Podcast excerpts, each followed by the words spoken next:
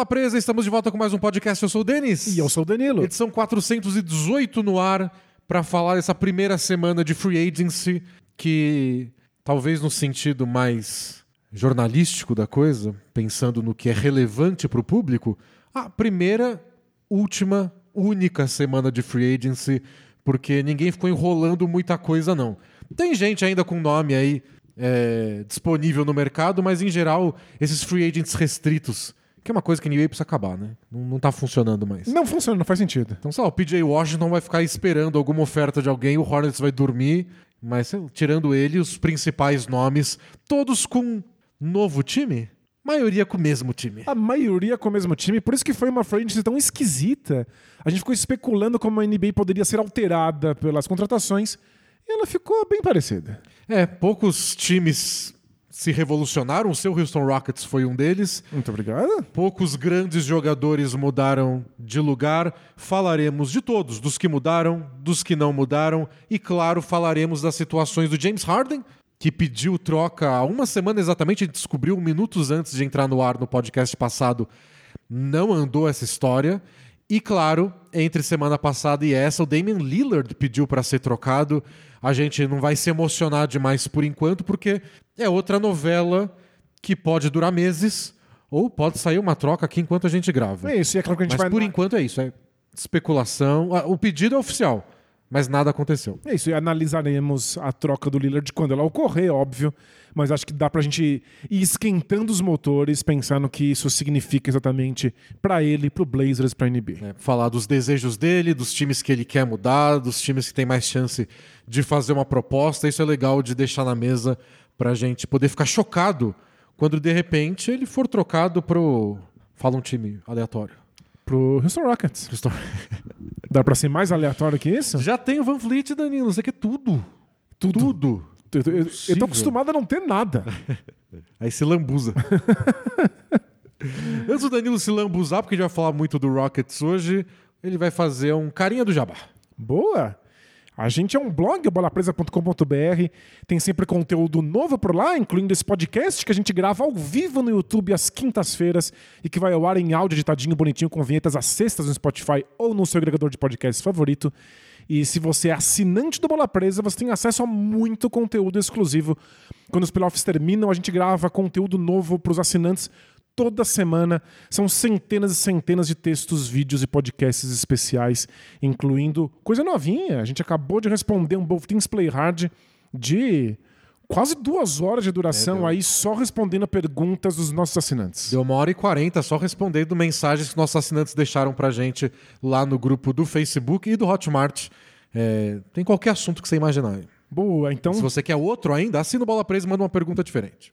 E para assinar a bola presa no Hotmart, o link tá aí na descrição do podcast ou do vídeo. Isso. Teve semana passada o nosso redraft do draft de 2013. Na semana retrasada, o Clube do Livro com aquele perfil do, do Nicola Jokic. Então a gente tenta aí quase toda semana ter uma coisa nova para os nossos assinantes que apoiaram e apoiam a gente há tanto tempo. Isso, muito obrigado. Vocês permitem que o Bola Presa siga existindo. E eles também são responsáveis pelo conteúdo gratuito. É verdade. Você está ouvindo aqui. Então, seja agradecido. Dá, deixa aí um muito obrigado nos comentários ou assine o Bola Presa. E se você não assina e conhecer um assinante um dia, faz, né? Agradece, ajoelha, beija a mão. Essas coisas que. Pede benção. É, seus pais devem ter ensinado que é o respeito mínimo que você Isso. pode ter para uma pessoa desse, desse nível de importância. E paga um goró. Isso. É, que mais? E até compra nossas camisetas lá na lojinha. Aproveita toda a coleção do Denver Nuggets campeão que a Caphead criou. Só colocar Caphead Bola Presa no Google. Tem o link no bolapresa.com.br. Tem o link na descrição. Tem um monte de moletom, porque tá frio agora. Aproveite, vários moletons. Tem, Muito bonitos. Tem uns na promoção até. Então deem uma olhada. E bora falar de basquete? Bora.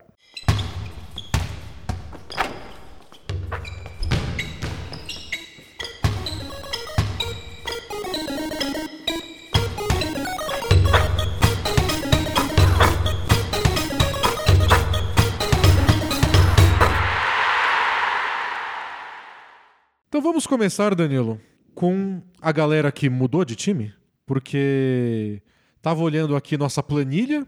Olhe você também. O link também tá no, no, no blog. Tem um tweet fixado lá no topo do nosso Twitter, arroba bola presa. É, vou colocar também na descrição do podcast, do vídeo já tem, uma tabela com todos os free agents dessa temporada e para que time eles foram, por qual valor. E eu tava vendo aqui vários nomes legais, tipo Kyrie Irving, Westbrook, Draymond Green, D'Angelo Russell, Chris Middleton, Brook Lopes, Kyle Kuzma, Austin Reeves, Cameron Johnson, Rui Hachimura, Jay Crowder, Miles Bridges, Jeremy Grant, Vucevic, Puddle. Ninguém mudou de time. Todos eles continuaram nas suas equipes. E eu poderia ficar aqui ainda mais meia hora lendo nomes, é que ia ficar cada vez menos relevante. Isso. Iam ficar nomes cada vez mais desconhecidos. Mas ainda tem o Kevin Love, o Harrison Barnes, o Mason Plumlee, que a gente tanto elogiou no, no redraft de 2013. Todo mundo ficou onde estava. E alguns que a gente tinha cravado por todos os ângulos possíveis queria mudar de time. Por exemplo, o senhor Kyle Kuzma. É, o Kuzma eu tinha certeza que ia sair, porque eu achei que até esse valor que o, que o Wizards pagou por, por ele, outro time ia pagar e ele falou: o que eu vou fazer no Wizards? É, é o famoso só precisa de um idiota para dar um contrato máximo. Mas esse era um caso que vários idiotas apareceriam para dar contratos máximos, né? E ainda apareceu o Kings no meio do caminho, que era uma possibilidade. E o Kings não é o Pistons, não é o Pacers. É um time que já teve sucesso na última temporada, então tem um apelo maior pro Kuzma, mas a gente fica naquela dúvida que muitas vezes não é solucionada, ou às vezes é solucionada aos pouquinhos, ou às vezes daqui a um ano, que é notícias dos bastidores é, revelando o que aconteceu. Então, sei lá, talvez um dia o Kuzma apareça aí num podcast, que algum jogador vai ter, porque todo jogador tem podcast agora. Qual- qual- qualquer um consegue gravar um podcast, Qualquer né? trouxa tem um podcast hoje em dia. Falando, não, porque tal time me ofereceu tanto. Mas o Wizards me ofereceu 10 milhões a mais. E aí a gente descobre e fala, ah, foi por isso. Hoje, a gente não sabe exatamente qual era o mercado do Kuzma. Mas ele conseguiu um bom valor pelo Wizards, vai ficar. E tem, tem uma coisa que. A gente já discutiu isso ano passado e talvez já tenha falado disso até anos antes. Que tem gente dizendo que o padrão da NBA hoje é pega o dinheiro e pede troca depois. É claro, ficou tão fácil pedir para ser trocado. Agora é, os jogadores têm tanto poder para recalibrar a rota, né? Para reconfigurar suas carreiras. E, e a gente sabe as vantagens, já comentou disso várias vezes também, as vantagens que um time tem para renovar seu próprio jogador. São Menos- contratos maiores e mais caros. Os contratos podem ser mais longos, os contratos têm menos limitação de dinheiro, não tem tanta briga com o teto salarial. Então, às vezes, o Kuzma só olhou e falou: ó, de todas as opções, a do Wizards é que me dá mais dinheiro e. Sei lá, eu gosto de morar aqui em Washington. Se daqui seis meses eu cansar, eu vou lá no General Manager novo e falo: quero ir embora. E pro time não é de todo mal também, porque eles podem ficar, "Ah, meu Deus, mas a gente acabou de assinar com você. Mas a outra opção era ele assinar com outro time e ir embora de graça. É claro, é, e aí os times não conseguem mais ter tantos gastos quanto eles tinham quando tinham esse jogador. Pelo menos que você reassina e troca, você pode continuar acima do teto salarial. Então, o que eu vejo em vários desses casos, claro que cada caso é um caso e a gente pode se aprofundar em alguns daqui a pouco, mas em muitos casos é o time não quer perder o jogador porque perdeu um ativo de graça. É o Raptors que perdeu o Van Fleet e não ganhou nada em troca. Nenhuma escolha de segunda rodada que seja. E então o cara, o time quer renovar, mesmo que não esteja nos planos a longo prazo. É importante renovar por um valor decente, né? Claro. Senão ninguém vai querer trocar por esse cara. E o time e o jogador quer ficar porque muitas vezes é o time que pode pagar mais. Soma as duas coisas, eu acho que o resultado é esse. 80% dos malucos ficam no mesmo time, no mesmo lugar. É, e, e a gente viu Bradley Bill conseguindo escolher onde ele queria jogar porque ele tinha uma cláusula que barrava trocas que ele não gostasse. Mas já são alguns anos já de jogadores que não têm essas cláusulas também escolhendo onde eles querem jogar. É muito difícil um jogador ir parar num lugar que ele não gostaria. E, em geral, aí eles mandam mensagens. Eu não vou jogar pra você, não vou renovar com você, vou fazer corpo mole, não vou ficar dentro do, do peso, não estar na minha melhor forma física. E às vezes é, é claro que o cara não vai ligar e falar, vou ficar gordo. Isso. Mas é tipo, meu cliente não ficaria feliz de jogar na sua equipe. Você quer abrir mão de. Quando a gente citar o Lillard, por exemplo. Você quer mandar quatro escolhas de primeira rodada, seu principal jovem jogador, mais não sei o que, por um cara que nem quer estar aí? É, tá, a gente vai falar mais disso no Lillard, mas o que estão dizendo é que o agente dele entrou em contato com todos os times da NBA para falar: troque pelo meu jogador e ele estará descontente. Você E- quer um cara infeliz no vestiário? E é o suficiente para ninguém arriscar. É, eu lembro muito bem de como todos os analistas cravavam que os Celtics tinham o melhor pacote para mandar pelo Anthony Davis. Mas o Anthony Davis mandou dizer que não estava interessado.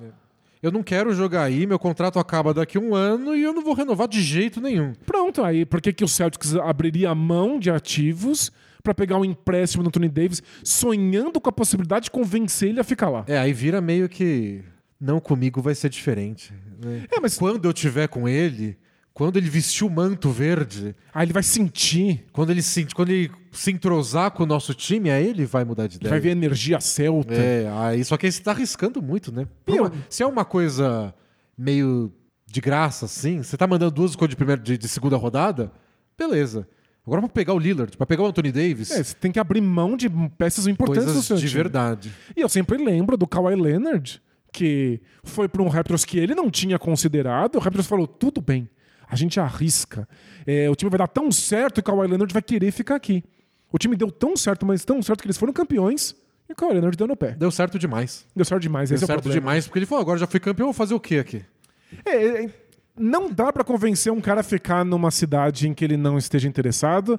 É isso que a NBA ensinou pra gente nos últimos anos. Então, os jogadores estão realmente muito empoderados nessa situação. Eles assinam os contratos mais gordos que eles conseguirem. E aí, se não estiverem satisfeitos, podem ser trocados depois. Você tem toda a razão. Isso explica a quantidade de jogadores que ficaram onde estão. E eu acho que explica também a, atuação de alguns times, especialmente o Detroit Pistons e o Oklahoma City Thunder, que eram dois times com um bom espaço salarial, que poderiam entrar na briga por alguns jogadores, e eles praticamente não usaram. O Thunder usou a folha salarial deles para fazer uma troca com o Heat pelo Oladipo, que nem vai jogar essa temporada porque tá machucado, provavelmente, e para pegar o o Davis Bertans do Dallas e subir duas posições no draft com isso. Isso, eles absorveram o contrato dele, não tem interesse em usar. Se usar, vai ser só uma É, vai eventualidade. usar por um ano aí pra o quê? A chuta de três, né? É, claro. Pode usar. Mas é, eles fizeram isso pra melhorar draft. É, então o que eles pensaram é, vamos conseguir ativos. Mais escolhas de draft, é que o Thunder não tem, coitado. Só tem, sei lá, 35. Agora quer ter 37. Mas eles preferiram isso do que ter o espaço na folha salarial e ir lá brigar por free agents. Então, sei lá, talvez. Talvez não. Eu acho que dá pra cravar que tem menos importância do que já teve. Com certeza. Limpar a folha salarial, pegar um monte de contrato expirante, porque agora temos 60 milhões disponíveis. Mas quem fez isso foi o Houston Rockets.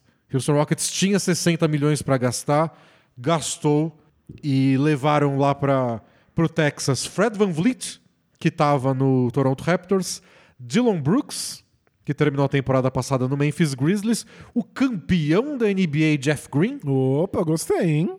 e o pivô Jock Landale, o famoso reserva do Aiton, que estava no Phoenix Suns. É...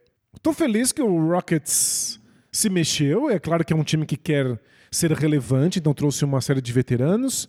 Mas eu queria dar um pequeno passo para trás antes, que é a gente falando que a agency deixou de ser tão relevante quanto era há um tempo. E eu acho que o, o Nets deixou um gosto um pouco amargo na boca da NBA também. Essa ideia de você construir um time aos poucos no draft, desenvolver os atletas, conseguir uma base jovem e sólida. E aí, de repente, surgem free agents disponíveis e você abre mão de tudo isso para trazer grandes estrelas e pagar bilhões. E aí, de repente, ah, quero ser trocado, ah, não tô feliz aqui. E implode muito rápido. E eu acho que o Thunder tá indo na, na- na direção que é completamente oposta. A gente tem jovens jogadores, a gente está desenvolvendo aqui, a gente tem 8 mil escolhas de draft. Vamos ficar com isso. Se a gente tem espaço na folha salarial, é para conseguir mais escolhas de draft ou para se preparar para renovar esses jogadores que já são nossos. É, o, o John Hollinger deu uma opinião legal sobre isso, que é talvez eles tenham jovens jogadores demais, o Thunder. E daqui a pouco começa a hora de renovar contratos, estender contratos e em quem você vai investir. E talvez eles precisem de mais tempo para descobrir. O Usmani Jang lá, que eles gastaram várias escolhas de primeira rodada para conseguir ele no draft do ano passado, passou uma parte da temporada fora. O ano de novato dele foi tipo meia temporada, ele não jogou tantos jogos assim. Pareceu bom, mas bom como? Bota ele em quadra. Vamos ter que descobrir. Mas pra jogar. tem dois Jalen Williams aí pra você botar mais tempo em quadra. E o primeiro ano do Chet Holmgren agora. Vai lá, joga. A gente tem muito moleque, bota todos em quadra. Quem funciona ao lado do, do Shea Alexander, quem não funciona. Eu acho que o Thunder tem tantas perguntas, boas perguntas, porque são jogadores que têm Potencial. potencial. Mas se vai começar a trazer free agent, vai jogar quem? Pois é. E eh, por que que eu quis trazer isso antes de falar do Houston Rockets? Porque eu acho que o Rockets ficou no meio do caminho aí das abordagens. É, Primeiro, não tinha chance de trazer os grandes nomes da free agency, não tinha Kevin Durant disponível, o Kai Irving não saiu, não tem esses nomes que um time abre mão do núcleo jovem porque quer competir imediatamente e vai lá e traz estrelas. Então essa não era uma possibilidade. O outro caminho, o caminho Oklahoma City Thunder, também não rola pro Rockets, porque esse time jovem do Rockets já foi testado, já entrou em quadra junto e ele é horroroso. Isso é verdade. É um, um nível de desorganização que é claro que caiu nas costas da comissão técnica, mas que tem mais a ver com o nível de maturidade e com o estilo, com a personalidade dos jogadores do elenco. Não faz nenhum sentido alguém chegar no Rockets agora e falar: vamos apostar em toda essa molecada, porque daqui a cinco anos esse time vai ser vencedor. É absurdo pensar isso. Seria a pior defesa da NBA por cinco anos. E seria líder em turnovers da NBA por cinco anos. Né, Acho que não, não tem desenvolvimento que dê conta do encaixe dessas personalidades. E aí, qual foi a solução? Não tem, não dá para trazer Kai Irving, James Harden e Kevin Durant? Não dá para apostar na juventude? Então, vamos só envelhecer o elenco. Vamos trazer veteranos pontuais que tornem esse time um time digno, um time mais estruturado, mais disciplinado, que não perca tanto a bola, que não seja uma defesa tão vergonhosa, para ser capaz de aí sim analisar o valor dos jovens jogadores. O Thunder tem essa sorte. O Thunder é um caso muito raro. É um time que, quando estava no meio da reconstrução, trouxe o Chris Paul e já estava indo para playoff. Já era um time muito organizado, um time com estilo de jogo. Era fácil reconhecer o que eles estavam fazendo ali desde os primeiros minutos. E aí você consegue, inclusive, julgar quão bons os atletas são. Você consegue agora trazer novos nomes e vendo qual deles é melhor. O Rockets não dá. Não dá pra jogar ninguém. Você me pergunta, o Jalen Green é tudo isso? Sei, lá, Sei lá. Vai, Não é dá é pra uma saber. resposta mais de fé do que qualquer coisa. Pois é, se o Jalen Green vai ser All NBA ou se ele vai ser um sexto homem, não dá pra saber nesse momento. O time não é estruturado o suficiente. E é assim que eu entendo as contratações do Rockets. Vamos dar estrutura pra um time que é uma bagunça. Basicamente trouxeram os adultos para que as crianças não botem fogo na, na sala. Foi o, o termo adulto foi usado pelo Emil Doca, o novo técnico, que falou que parte do plano do time para essa temporada era ter mais adultos, ser um time mais maduro. E por isso que eles trouxeram o Jeff Green, o Van Vliet, que já são veteranos. O Dylan Brooks pode até dar um susto. Tipo, pô, esse cara, ele é a maturidade que você quer. Ele, ele funciona no limite, mas é, dá pra comparar meio com o Draymond Green. É que ele perde um pouco mais a linha que o Draymond Green. O Draymond Green tem um pouco mais de controle do, do grupo que ele lidera lá no Golden State Warriors. Porque ele é desmiolado. E eu acho que tem outros jogadores jovens nesse Rockets que também são desmiolados. Pelo menos você tem um exemplo do que é um desmiolado adulto. É.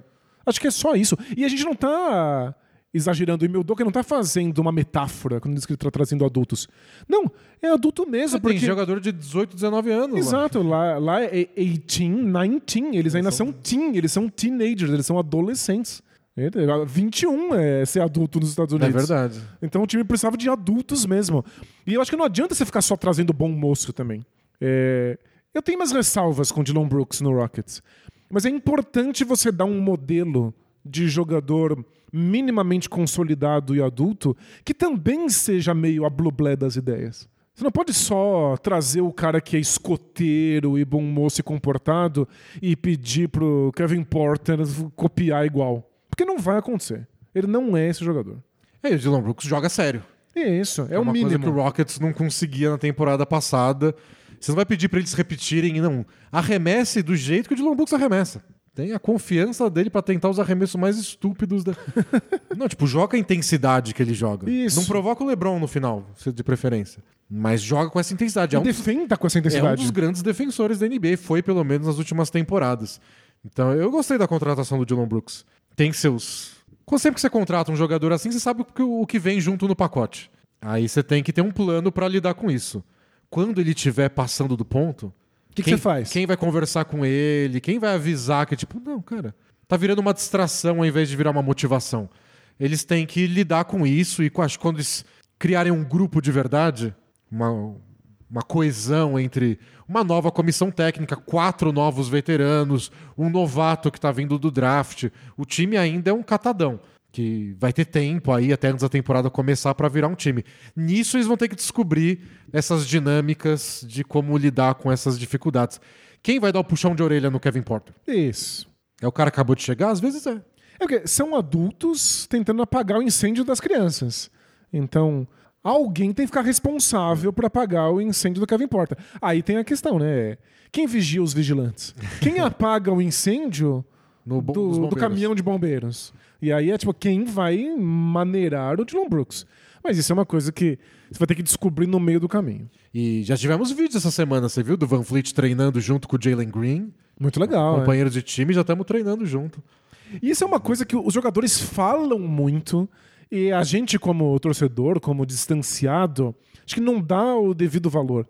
De como os jogadores trazem consigo rotinas de treino, abordagens à dieta, ao sono, à dedicação ao time, que pelo jeito o próprio time não é capaz de impor aos jogadores. Acho que não tem o mesmo peso também, né? Um jogador vir lá e falar uma coisa dessa pra você, acho que tem mais peso pra copiar. É que às vezes eu escuto e acho um pouco ridículo, assim. É, tem um milhão de histórias pra pesquisar aí de como o Kendrick Perkins revolucionou os treinos do Thunder quando ele chegou. O Thunder não sabia treinar? Eles não têm uma comissão técnica, eles não têm especialistas em treino lá. Precisa vir um jogador ruim de um time que foi campeão pra ser capaz de revolucionar a questão. Mas é, pelo jeito os jogadores querem saber do tipo, como os grandes, como os campeões treinam, como eles dormem, como eles comem, quantas horas eles passam juntos, eles vão jantar depois, eles não jantam depois. E É, os tipo, times ele podia não- só contar que ó, toda vez que alguém comete um errinho mínimo de defesa no treino, o Kevin Garnett ia lá e dava uma surra de cinta em todo mundo. Todo mundo, uau, sério? Então eu vou, vou aceitar a surra de cinta que eu não aceitava É antes. diferente. Gente, não deem surra de cinta em ninguém. É diferente o técnico ir lá e dar uma bronca no meio do treino, porque, pô, vocês erraram a defesa. É o cara dizendo que o Kevin Garnett não permite essas coisas. Isso. E aí ele chegou onde ele chegou. Ele é um dos melhores defensores da história do basquete. Aí talvez o cara encara de um jeito diferente. É, para os assinantes, a gente fez um clube do livro sobre o documentário do Redeem Team, o time da redenção da seleção dos Estados Unidos de basquete. E eles comentam que, claro, teve um planejamento para criar uma seleção dos Estados Unidos que fosse forte, séria e comprometida de novo. Mas que tudo muda quando os jogadores estão voltando da baladinha e eles encontram o Kobe saindo para treinar. É tipo, quatro da manhã. E os jogadores estão voltando às quatro da manhã. O Kobe tá saindo porque ele vai treinar às quatro da manhã. E a partir daquele momento, todos os jogadores da seleção começam a acordar muito mais cedo para treinar. Segundo o Carmelo Anthony, não, quatro da manhã, né? Que pelo amor de Deus. Mas às seis eu tava Mas, acordado é. para treinar. É, eu acho um pouco ridículo. Você precisa de um jogador dando esse exemplo. Mas é o que todo mundo diz que acontece. Times jovens não têm exemplo nenhum. Acho que as comissões técnicas não são capazes de ditar esses exemplos. Então, que bom que tem gente com mais de um 21 anos. Que bom que tem gente que pode beber nesse Houston Rockets. Eu espero que eles não bebam. E outra coisa importante pra gente entender essa temporada do Houston Rockets é que ela é resultado de um planejamento de alguns anos, então era esperado que eles fossem gastar com esses jogadores.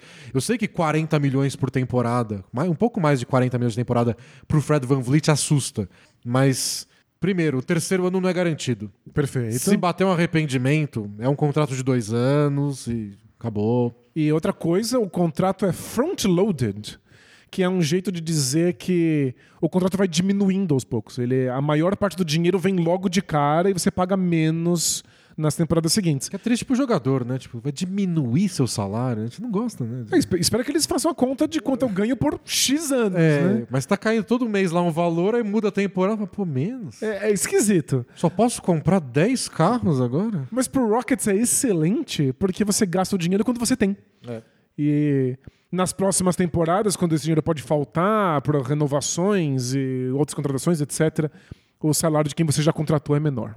E, e outra coisa, o Rockets tinha planejado faz um tempo que esses contratos acabassem agora para liberar bastante teto salarial e eles não têm a escolha de draft do ano que vem.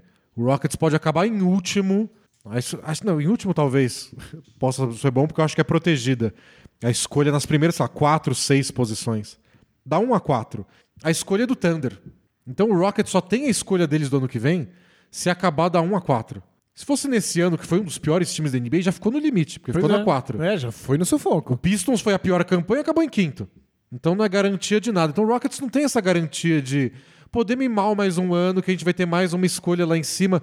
Já tiveram algumas escolhas no topo do draft. Já tiveram as apostas deles. É, já tá cansando ser ruim. E a gente não vai ter nossa escolha? Hora de ser bom, né? É, talvez. Acho que até isso influenciou na hora de. Vamos trocar o técnico, não tá rolando, ó, vamos acelerar esse negócio.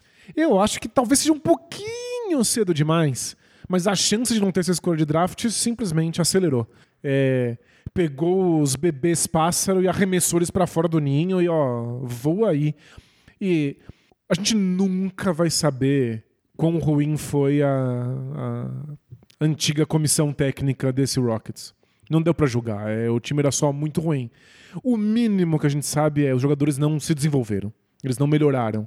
E não dá mais. Se é, agora o Rockets tem pressa, você precisa de outros nomes que mostrem algum tipo de desenvolvimento. E o Doka é famoso por isso, né? Por ser um jogador que. um técnico que domina o vestiário, que tem bom trato com os jogadores, que ajuda no desenvolvimento pessoal de cada atleta.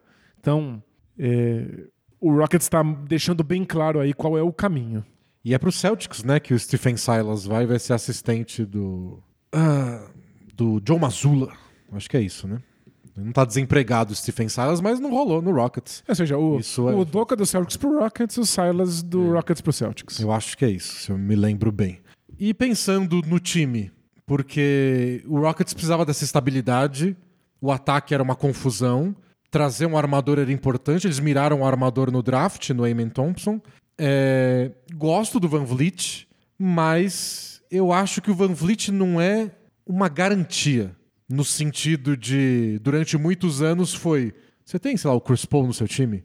Não tem como não ser um ataque Organizado. funcional, organizado, que vai conseguir bons arremessos. O exemplo disso é o Van Vliet vem de duas temporadas onde o Raptors não parecia um ataque que gerava, atrapalhava não ter bons arremessadores na NBA de 2023. É bem difícil. atrapalha. é. Mas eu acho que é também mostra um pouco da limitação do Van Vliet.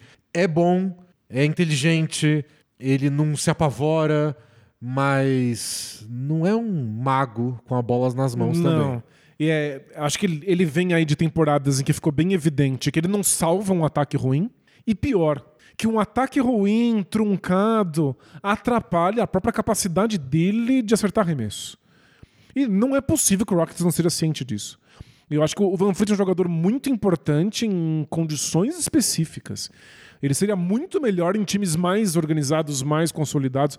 Não é ele quem vai organizar sozinho esse ataque, não é ele quem É. vai pontuar a ponto de que o, o ataque do Rockets finalmente deslanche. Eu acho que é bom deixar claro que eu acho que a chegada dele não tira peso e pressão do Eamon Thompson para ele render como novato, não tira a pressão do Jalen Green para ele melhorar essa parte do jogo dele é, e dá uma chance pro Kevin Porter Jr., se ele continuar mesmo, de ó, ainda precisa de gente criando jogadas. Não, se ele, você... ele só não é capaz. Eu não. só não gosto dele. Não, não dá, ele não, ele, ele é um péssimo jogador tomando decisões para os outros, é só impossível.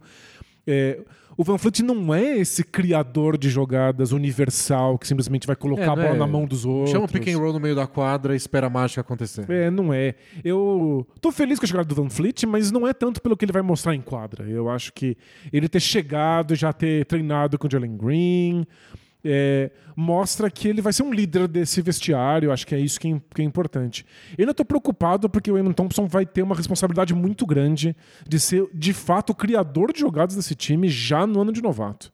É claro que o Van Fleet vai assumir parte dessa responsabilidade, e o, o Jalen Green também, mas nenhum deles é um armador puro como o Eamon pode se tornar. É só é muita responsabilidade na mão de jogadores muito jovens num time que não vence nada há um bom tempo.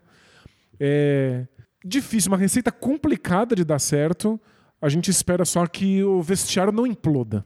A pressa não é pro time ir pros playoffs agora, é pro time não ser uma porcaria. É completa. pra você ver alguma melhora, né? Só isso. É só isso. Porque desde que o Harden foi embora, parece que só piora as coisas. E do Rockets também, uma coisa interessante foi que, pelo jeito, eles estavam bem sério em trazer o Brook Lopes. E tem até uma notícia que eu não consegui ver mais gente falando sobre isso para ter certeza se aconteceu. Acho que a história vai dizer que eles fizeram uma troca esquisita, né, o Rockets. Eles mandaram o Usman Garuba e o Tai Tai Washington, que foram escolhas de primeira rodada recentemente, por nada. Só para abrir espaço, né? É, pro Atlanta Hawks. E deu meio que um susto porque o Rockets, ah, toda a troca do Harden, toda essa reconstrução, não queremos o Jarrett Allen, queremos escolhas de draft. E os caras jogam uma temporada e estão dispensando. O jogador que está no segundo ano do não, contrato. Nem me fala que a gente podia ter o Jarrett Allen, a gente é, quis as escolhas de draft e não fez nada. Deu uma sensação de Rockets também jogando ativos no lixo, sabe? Você faz tanto um away quando um time ai, mandou duas escolhas de primeira rodada numa troca. Bom, viraram esses dois jogadores que o Rockets mal usou e já mandou por nada. Então, Sem saber se tem valor. A gente não sabe se os grandes jogadores do Rockets têm valor, é. imagina esses. Então, acho que essa é uma mancha nessa free agency. Mas falaram que essa troca fazia parte do. A gente precisa fazer isso para acomodar o contrato que a gente está fechando com o Brook Lopes e que o Brook Lopes teria mudado de ideia no último segundo e ficado no Bucks. E aí eles não quiseram ser deselegantes com o Hawks e, bom, já tinha acertado com vocês. É, Mas assim. É estranho. É oficial, real oficial. E eu, eu acho muito esquisito que o Rock tivesse tão apaixonado assim pelo Brook Lopes. Mas é a mesma história. Veterano, vai trazer histórias de um e Bucks campeão. Um ótimo defensor, um ótimo defensor que joga no drop, que é o jeito que o Emil Doka gosta, que ele fez tão bem com o Robert Williams no Celtics. Mas é assim que você tem Alperenchenko. Pois é, você tem o Turcupira. Turcupira, esquece isso. Bota o Turcupira para jogar. Já faz um tempo que o Rockets está bem determinado a colocar o time nas mãos dele. Tudo que falam dos, dos bastidores do Rockets é que eles acham que o Shengun vai ser realmente uma estrela. Tô vendo. Se matando pelo Brook Lopes. E aí vão atrás do Brook Lopes, veteraníssimo. É. Tudo mentira isso aí. É esquisito. Mas o Turcupira vai calar todo mundo calar todos os críticos andando para trás. É, essa é a hora da gente fazer uma aposta, Danilo, daquelas coisas que a gente vai esquecer quando acontecer vão cobrar a gente e falar o que vocês estão falando. É. Mas eu preciso fazer alguma coisa quando o Shengun for para o All-Star Game nesse ano. eu vou vir com uma camiseta que não é preta. Boa. Uma camiseta vermelha, né? Uma camiseta do Shengun. Não é mó caro, né? Deus me livre. É, eu, eu quase fiz uma lá quando eu fui na, na NBA Store. Inclusive, quem ainda não viu, dá uma espiada no meu vídeo no YouTube lá, passeando pela, pela NBA Store, mostrando as camisetas. Para quem gostava do bom e velho Shop Tour, eu fiz um, um Shop, shop Tour, tour na loja da NBA. Em Nova York. Mas fiquei ali bem tentado a pegar uma camiseta do Shengun no Rockets, tem que mandar fazer ali na hora. Era só muito, muito obscenamente cara. É. Mas o dólar vai baixar bastante até o All-Star. Como diria o Marcelo D2, deixa o dólar dar uma baixada e aí nós vamos. e vai estar escrito na minha camiseta Turcupira, não vai estar escrito Shengun. Mas essa é a minha promessa para quando ele for para o All-Star Game. Ele é gostei, só, gostei. Muito bom. Eu sou muito fã. Fiquei feliz. Porque o Landale é um bom reserva para ele. O Rockets precisava de jogador de garrafão. Verdade. Mas não tá roubando a posição dele. Isso. Quem é Jock Landale perto do Turcupira? Outra grande mudança, Danilo, é... foi no Indiana Pacers. Porque eles roubaram Bruce Brown do campeão Denver Nuggets. É... Foi um contrato gordo, mais de 20 milhões, né? Deixa eu ver o valor certo. 45 milhões por dois anos de contrato. É, é caro, é caro. Mas se é um valor meio mais ou menos, o Nuggets falou, não, isso aí a gente paga. Claro. Qualquer valor razoável, o Nuggets seguraria. É, porque já que foi um jogador importante pro título. Como a gente comentou semana passada, o Nuggets tinha um limite que eles podiam pagar nessa temporada pro Bruce Brown, porque eles não tinham todos os direitos que você tem para manter um próprio jogador, porque ele jogou um ano só lá. Mas aquela coisa, a lá Bob Portes Não fica por 8 milhões essa temporada? Na próxima a gente renova. Não conta pra ninguém, porque não pode contrato de gaveta. Mas na próxima a gente renova por um valor gordo. Mas assim, em vez de ganhar 11, você ganha 8 aqui. O Pacers fala: ganha 8 aí, então, em vez de ganhar 23 aqui. Isso aí é só uma diferença muito colossal. É, e aí o Bruce Brown só olhou e falou: é, fui campeão uma vez, né? Tá bom. É suficiente. tá bom, acho que eu vou lá jogar com o Halliburton, que deve ser bem divertido também. Eu, eu, eu acho que é muito bom pro Pacers. Tinha espaço para gastar. Ah, lembrando, a gente já falou disso no podcast passado.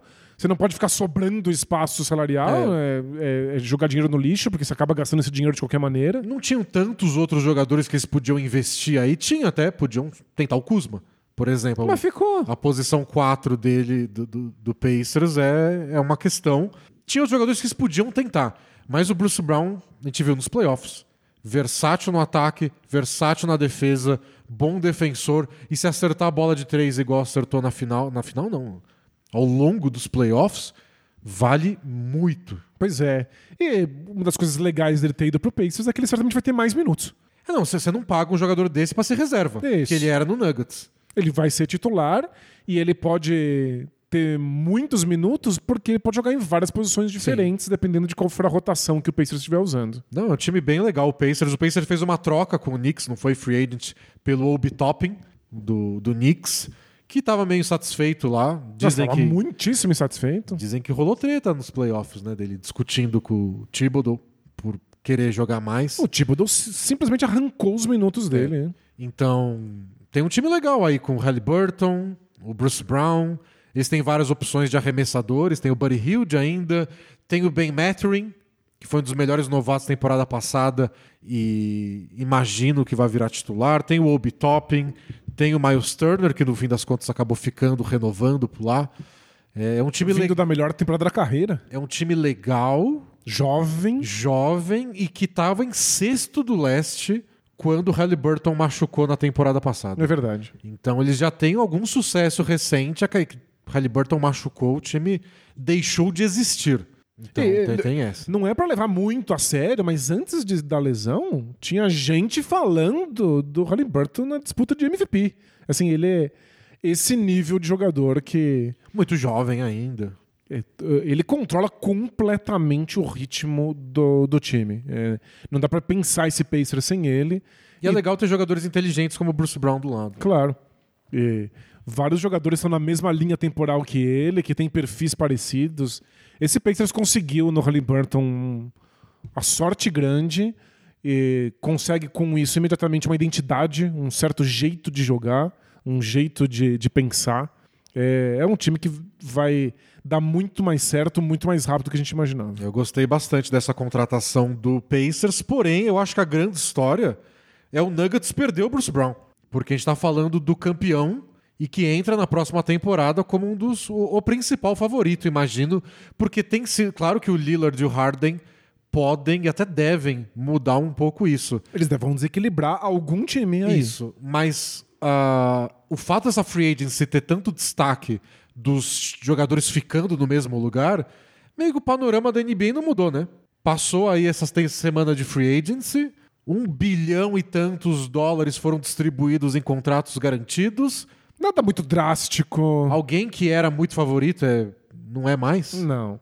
Eu acho que, é claro, os times se colocaram em situações para melhorar muito e evoluir do que é. a gente imaginava. Agora é o momento que tá todo mundo feliz, né? Exato. todo mundo acha que melhorou.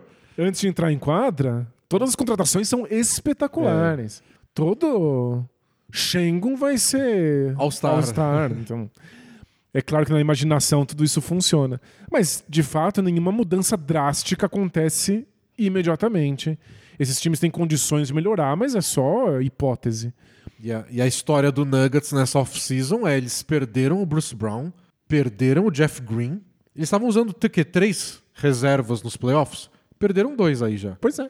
E gastaram uma boa grana do mid-level deles, que é aquela exceção que os times têm para contratar jogadores mesmo acima do teto salarial para renovar com o Red Jackson. Que nem tava ganhando minutos nos playoffs. Eu, essa eu não entendi nada. Não entendi nada. Essa eu fiquei bem confuso. Foi chocante. Porque tem um monte de armador no mercado. Vários que você pode assinar aí pelo mínimo. Não é melhor trazer um no mínimo do que pagar mais que o mínimo? Tipo, 5 milhões por temporada, acho que eles vão pagar pelo Red Jackson. Eles tiveram o Red Jackson lá. Eles usaram, eles testaram, não gostaram. E por isso ele não jogou nos playoffs. Eles falaram, não, quero de volta sim, obrigado. Eu quero de volta pagando mais caro do que vários outros jogadores da mesma posição. Qual foi o, o, o processo que eles fizeram na cabeça deles para achar que o melhor negócio era manter o Red Jackson? Será que eles achavam que o Red Jackson não funcionou por alguma questão física?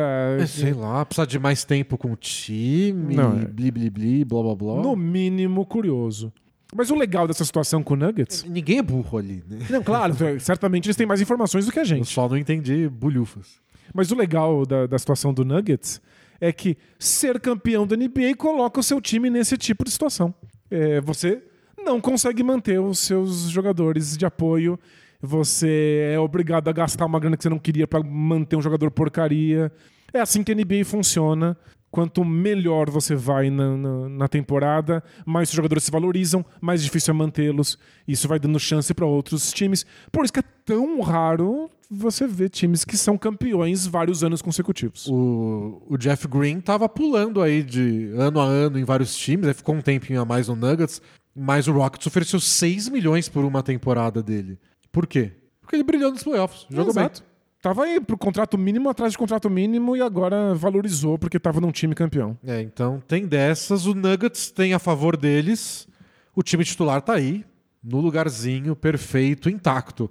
O banco, eles perderam dois dos principais jogadores, ou o principal reserva, sem dúvida, que é o Bruce Brown, e não conseguiram renovar agora esse banco. Claro que ainda tem jogador disponível, dá pra fazer troca, tem novato, draftou novato, Christian Brown pode ser mais importante a partir da próxima temporada, com já um- uma temporada nas costas, mas eu achei que eles perderam uma parte importante dessa campanha do título. O fato do banco ter dado certo, o banco que foi dúvida ao longo da temporada, ter dado tão certo foi uma vantagem gigantesca em vários jogos, em várias séries desses playoffs. E perder o Bruce Brown foi doloroso e pegou mal pro Michael Malone, né, o técnico do Nuggets. Porque quando ele estava completamente alcoolizado na, naquela Na festança. na festança lá, ele pegou o microfone e gritou: O Bruce Brown não vai pra lugar nenhum, vai ficar aqui, a gente vai voltar e vai fazer isso de novo. E ele mesmo gritou alguma coisa no tipo: Mais um ano? É. Mais um ano, gente? Ou seja, não façam promessas quando vocês estão bêbados. Isso, não faça nada quando você tá bêbado. É, bebe mais. De, não, de, de, deita e dorme. Mas é, o Nuggets é imediatamente um time pior. É engraçado você ganhar um título e piorar automaticamente. Mas é, é assim que funciona, esse é o esquema de rotação. Valorizem as dinastias, gente. Times que ganham anos consecutivos têm que fazer muito malabarismo. É, mais mudanças legais. O Dallas Mavericks fechou ontem uma, uma sign and trade né, com o Grant Williams. O Grant Williams renovou com o Celtics imediatamente trocado para o Dallas Mavericks, que abriu mão do Red Bullock, que foi parar no Spurs. Outro time usando sua folha, seu espaço, a folha salarial para pegar jogadores que ninguém quer e uma escolha de draft embutida em vez de ir lá querer contratar alguém. E, e aí agora o Dallas tem o Grant Williams. Eles tentaram o Matisse Thybulle também, não conseguiram porque ele é agent restrito. O Blazers tinha a opção de igualar a oferta e igualou. Igualou rápido, inclusive. O que me pegou de surpresa, porque eu achei que eles iam só. Deixa. Já tá perdendo o Lillard. A gente tá entrando numa reconstrução. O Tyblos supostamente era uma ajuda ali pra um time mais veterano. É, e. Porque o normal é. Se o free agent é restrito e pode igualar, a não ser que o, que o, o time rival pague um preço obsceno, você só iguala pelo que a gente conversou no começo do podcast. Você não vai perder um ativo à toa. Isso. E eu acho que no fim das contas o Blazer só pensou isso. É que eu imaginei que fosse uma coisa mais do tipo. Não quero mais um contrato. É, um time que tá começando basicamente do zero. Num cara que nem tem tanto valor de troca assim, sabe? Mas. Pela primeira vez na vida ele arremessou bem de três nesses dois meses que ele ficou no Blazers no fim da temporada passada. Então talvez eles tenham uma fezinha aí no Taibo, que ainda é jovem também. Então o Mavericks perdeu essa, mas eu gostei do Grant Williams pra eles. Arremessa de três, bom defensor, é uma coisa que o Dallas. É tudo que o Dallas precisa. Né? Não, faz muito sentido. É. Na posição que o Dallas precisa. Lembrando que esse Dallas Mavericks com Luka Doncic e Kai Irving, quando os dois estavam juntos em quadra, eles eram o melhor ataque da NBA. Mesmo não funcionando tão bem. Mesmo no teste do olho parecendo uma bagunça. O que eles precisam realmente é um time que seja capaz de defender minimamente. O Grant Williams ajuda nisso sem comprometer tanto o ataque. E eles trouxeram o Dante Exxon. Lembra? Jogou na NBA, foi a quinta escolha do draft. Braços muito compridos. vários anos atrás. Saiu, foi para Europa, jogou bem na Europa na temporada passada no Partizan. E até com um bom aproveitamento de três. Ele que não tinha nenhum Nenhum, ele, era, só um jogador explosivo, só atacava a cesta. Mas o, o que ele era bom na NBA naquela época era a defesa. Então acho que o Dallas sabe que essa é uma questão. E, e os arremessos, o pessoal bate sempre nessa tecla. Ele estava acertando 40% de bola de três lá na Europa. Ninguém estava marcando ele também. No Dallas também ninguém vai marcar. Exato, ele vai ter muito espaço. É, vai estar o Don't e o Kyrie Irving em quadra. Ninguém vai olhar pro Exxon. Se ele acertar arremesso livre, ótimo. Claro, eu sei que é um trio baixo, você botar os três juntos, mas é, Doncic é grande, o Exxon tem braços gigantes, como você falou, e às vezes é só para substituir um deles, quando um deles vai te dar, dar um respiro. Achei que é uma, uma boa aposta, gostei da aposta no Grant Williams. Vamos ver se é o bastante para o Dallas deslanchar, mas o mais importante era não perder o Irving. Isso eles conseguiram já nos primeiros dias. A gente achou que podia ser uma coisa mais longa, porque um dia antes o Kyrie Irving falou: Não, eu vou, vou me reunir com outras equipes aí. Vários times só podiam pagar 5 milhões de dólares para Mas ele, ele no, foi. no, no mínimo. Eu acho que ele gosta da Máximo. atenção. Ele gosta de entrar na sala, todo mundo tá olhando pra ele, falando com ele, serve um cafezinho. Eu acho que o Dallas só se fez de difícil por um segundo. E ele deu trabalho. Ele falou: Vocês não vão me pagar o que eu quero? Eu sou louco. Você nunca me viu nervoso. Você acha que eu não iria pro Phoenix Suns jogar com o Kevin Durant pelo mínimo? Me desafia. E o Mavis não desafiou. E o Dallas falou: Quer saber? Só vou pagar. Quantos pontos ele faz por jogo? Quase 30? Vamos pagar o, o máximo aí. E O contrato dele é de 126 milhões por três temporadas. E o Irving pescou uma player option no, ano, no terceiro ano ainda. Perfeito, ele ainda pode escolher caso ele queira sair do time. Podia estar tudo errado daqui a três anos. O Irving fala: Não, é minha escolha, eu vou ficar mais um ano aqui ganhando uma fortuna.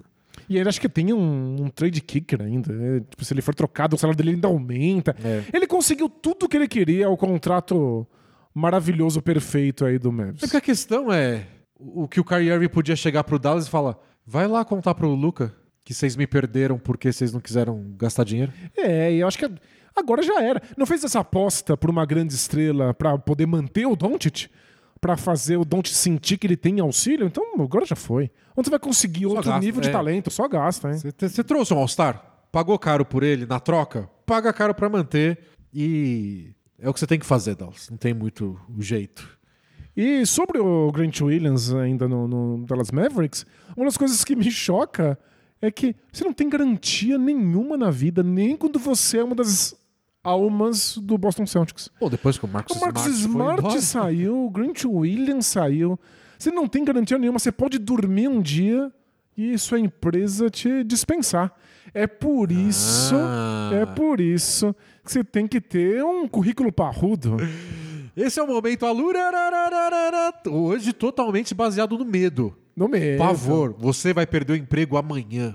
Não, você não vai, Em mas 72 horas você vai perder o emprego. existe a possibilidade. A gente vive em tempos instáveis. Marcos Smart trocado, Grant. A, a torcida do Celtics sempre falou. Nunca Marcos Smart será trocado. nunca sairá aqui de Boston. Saiu, a gente nunca sabe o que o futuro nos reserva. E é por isso que a Lura está aqui para te ajudar. A maior escola de tecnologia online do Brasil. Mais de mil cursos diferentes, várias linhas diferentes para você seguir. Tem sempre alguma coisa que você pode acrescentar no seu currículo. Cada curso que você faz, uma linha nova, uma coisa nova para você aplicar na sua carreira e para se vangloriar também. Para que os, os patrões não, não ousem te botar na rua. Quanto mais habilidades você tiver na sua área, mais você é o Kyrie Irving, menos você é o Grant Williams. Isso. Mas você é o Kyrie Irving, tipo, você não vai me pagar milhões? Aí você ri, toma seu champanhe e vai embora. E aí eles voltam desesperados, implorando. Mas Essa é a ideia, humilhar patrões. Mas se bem que ser, ser o Grant Williams também não é ruim, não, hein? É que esses exemplos que a gente dá é só de gente milionária também. gente milionária porque joga basquete na NBA, né? Mas, Bom, assim, vocês pegaram. Vocês pegaram. E vocês que não são milionários, podem aproveitar o nosso cupom de desconto na Lura. alura.tv barra bola presa, você faz a matrícula por lá, já tem 10% de desconto para fazer qualquer um aí dos mais de mil cursos que a Alura oferece em diversas áreas. Entra lá no site, vê que cursos tem, vê o que, que você pode fazer para catapultar sua carreira. Boa. E aí, se você quiser ser free agent, beleza. Ficar livre no mercado para discutir novos contratos. Ah, da galera que mudou de time, é, o, o Heat, né? O Heat perdeu dois titulares. Max Struz no Cleveland Cavaliers, como a gente comentou semana passada. Você- você cantou essa bola, hein? Sentido demais. É que às vezes faz tanto sentido que nunca acontece. Essa é uma máxima da, da NBA. Mas o Struz fazia, o Cavs foi lá, conseguiu uma sign and trade também. E quem pegou o Chad Osman lá? O Spurs falou, "Não, manda aqui. É, por que não? Manda Tá livre, cá. tem espaço. Eu não vou contratar ninguém. e, e aí deu certo. O Cavs conseguiu o Max Struz. O Cavs pegou o Jordan Niang também do, do Sixers, deixando bem claro que eles olharam para a temporada passada e falaram: é, Faltou arremesso. bola de três faz falta, né, amigão? Pois é, até parece que na NBA moderna você precisa arremessar do perímetro. É. Não é uma solução absoluta para tudo que eles precisavam, porque a gente lembra naquela série contra o, o New York Knicks, no- na primeira rodada dos playoffs, que faltou um pouco de defesa de perímetro. O Darius Garland sendo caçado, o Donovan Mitchell a gente sabe que não é tudo isso. De repente, o Chad Osman foi usado para marcar o Jalen Brunson e não deu certo. E bom, não é o Struz que vai resolver isso. Não, claro que não. Gosto do Struz defensivamente. O Hit funcionava porque não tinha elos muito fracos, mas ele também não era o elo forte. Não, ele não era o melhor defensor que você É. colocaria em ninguém. Então não, não acho que o Jalen Brunson ia chorar porque o Max Struz estava marcando ele. Mas dá um dinamismo ofensivo para esse Cavs bem legal. Sem dúvida. E o Hit, mais uma vez, vítima da seu próprio desenvolvimento de jogadores. Eles sempre pegam jogadores desconhecidos, pegam os caras não draftados, transformam eles em bons atletas, chegam mais longe do que deveriam nos playoffs, e aí esses caras só valem muito dinheiro. E aí ou você reassina por uma fortuna absurda, que não faz sentido, tipo Duncan Robinson, ou você vê o cara ir parar em outro lugar. Tá aí o Struz indo ser feliz em Cleveland. E tudo indica que o Miami Heat está bem resguardado porque eles querem fazer uma grande troca pelo Damian Lillard. Isso. É, você já tá pronto pra falar disso? É, eu queria falar só do Lakers, porque o Gabe Vincent foi pro Lakers, o outro titular do Miami Heat, foi pro Los Angeles Lakers, que teve uma boa free agency. Eu achei a mais profissional dos últimos anos. O Lakers renovou jogadores importantes por valores bons, valores módicos até. trouxe jogadores novos nas posições necessárias e tipo, Você parece até confuso, Denis. Como assim o Lakers não mirou no Damian Lillard, saiu de mãos abanando e aos 45 do segundo contratou um monte de veterano de 40 anos? Como assim eles não deram um jeito de receber o Chris Paul e destruíram completamente o elenco no processo? Sei lá, foi só muito profissional. Foi coisa de um time adulto, maduro. Renovou com o Austin Reeves e com o Hachimura por bons valores. O Austin Reeves, o Zach Lowe tava falando disso, bastidores, nesse, no último podcast dele. O Spurs, pelo jeito, discutiu até o fim se era a hora de torrar uma grana no Austin Reeves. Olha só. Então, tipo, o Lakers disse que vai igualar qualquer oferta. Ah, é? E se a gente caprichar nessa É, oferta? E aí seria aquelas, aquelas ofertas que até especularam que o Rockets poderia fazer de quase 100 milhões de dólares É. por quatro anos. Ah, você vai, você vai igualar qualquer coisa? E se eu der uma oferta totalmente fora da realidade, que só É. um idiota faria? E aí no fim o Spurs falou: ah, não, porque aí o Lakers, vai que o Lakers não. não... Porque se o Lakers iguala, é tipo, beleza, se vira aí então, campeão. Mas se não iguala, o Spurs fica amarrado com esse contrato por um bom jogador, ainda jovem, que pode ajudar o Embanyama. Mas talvez só demais. Mas talvez dê uma engessada, eles não podem fazer essas outras trocas que a gente falou que eles fizeram. Aí o Spurs não fez essa oferta, o Rockets também não, o Pistons nem cogitou, outros times aí com salary cap. No fim das contas, o Lakers renovou por 56 milhões e 4 anos, Saiu muito abaixo do esperado. do que poderia ser. Então, o Reeves por um bom contrato, o Hachimura por um bom contrato. Torian Prince chegou, Danilo. Torian Prince. Você vai torcer pro Lakers agora. O príncipe de Los Angeles agora. Muito feliz que eles receberam o Torian Prince, porque eu fiquei horrorizado que ele foi simplesmente dispensado do Wolves. É um baita jogador, é bem completo, ainda tem potencial, ainda pode evoluir bastante. Eu não entendi, não sei qual é a lógica. Teve momentos na temporada que ele foi um dos melhores jogadores do Wolves. E tá aí, dispensado, foi parar em Los Angeles e É, eu- vai ter as facilidades de jogar com o LeBron James. É o substituto do Troy Brown Jr. O cara que o Lakers perdeu pro, pra trazer ele foi Troy Brown Jr. Quem o Lakers perdeu pra trazer o Gabe Vincent? O Dennis Schroeder. Eu acho que eu prefiro ter o Gabe Vincent. Sem dúvida. Por mais que o Schroeder tenha jogado bem até a temporada passada, bom defensor, cria o próprio arremesso quando precisa pra dar uma desafogada. O Schroeder arma o jogo, mas não tem o arremesso. E pra jogar com o LeBron, o ideal é ter as duas coisas, né?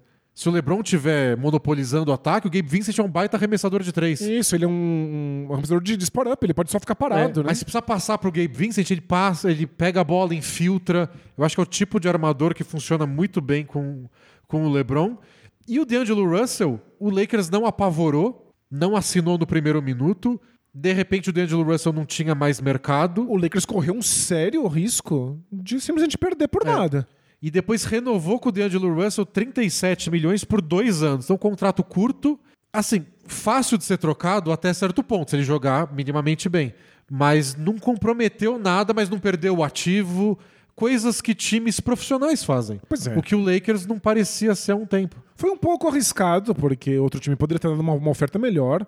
Eles deveriam desconfiar que o mercado estava bem seco para ele, né? Ninguém estava muito apaixonado seja- pelo D'Angelo Russell. Ou seja, fizeram o trabalho deles. Incrível. Fizeram uma pesquisa. uma pesquisa. Falaram, "Não, pelo que a gente sabe, eu acho que a gente não precisa fazer um contrato de quatro anos e sei lá quantos muitos milhões. Espera um bom contrato, mais curto. Trouxeram também o Cam Reddish, que eu sei que você gosta mais do que eu, Hum, Gosto, é um bom arremessador. e o Jackson Reis, pivô reserva lá do Pelicans. Eu achei uma boa aposta, mas eu queria um pouquinho mais de certeza, porque a gente sabe que o Anthony Davis não vai jogar 82 jogos. Eu queria um pivô reserva que a gente pudesse confiar mais. Eu acho que o Jackson Reis é uma boa. Ele tem 23 Ele é novo. né? anos. É. Mas ele é bom no pick and roll. É... Bom, vou ter que ver. É, mas eu gostei da aposta. Eu acho que ele teve bons momentos, até jogando na posição 4 no Pelicans, ao lado do Valanciunas.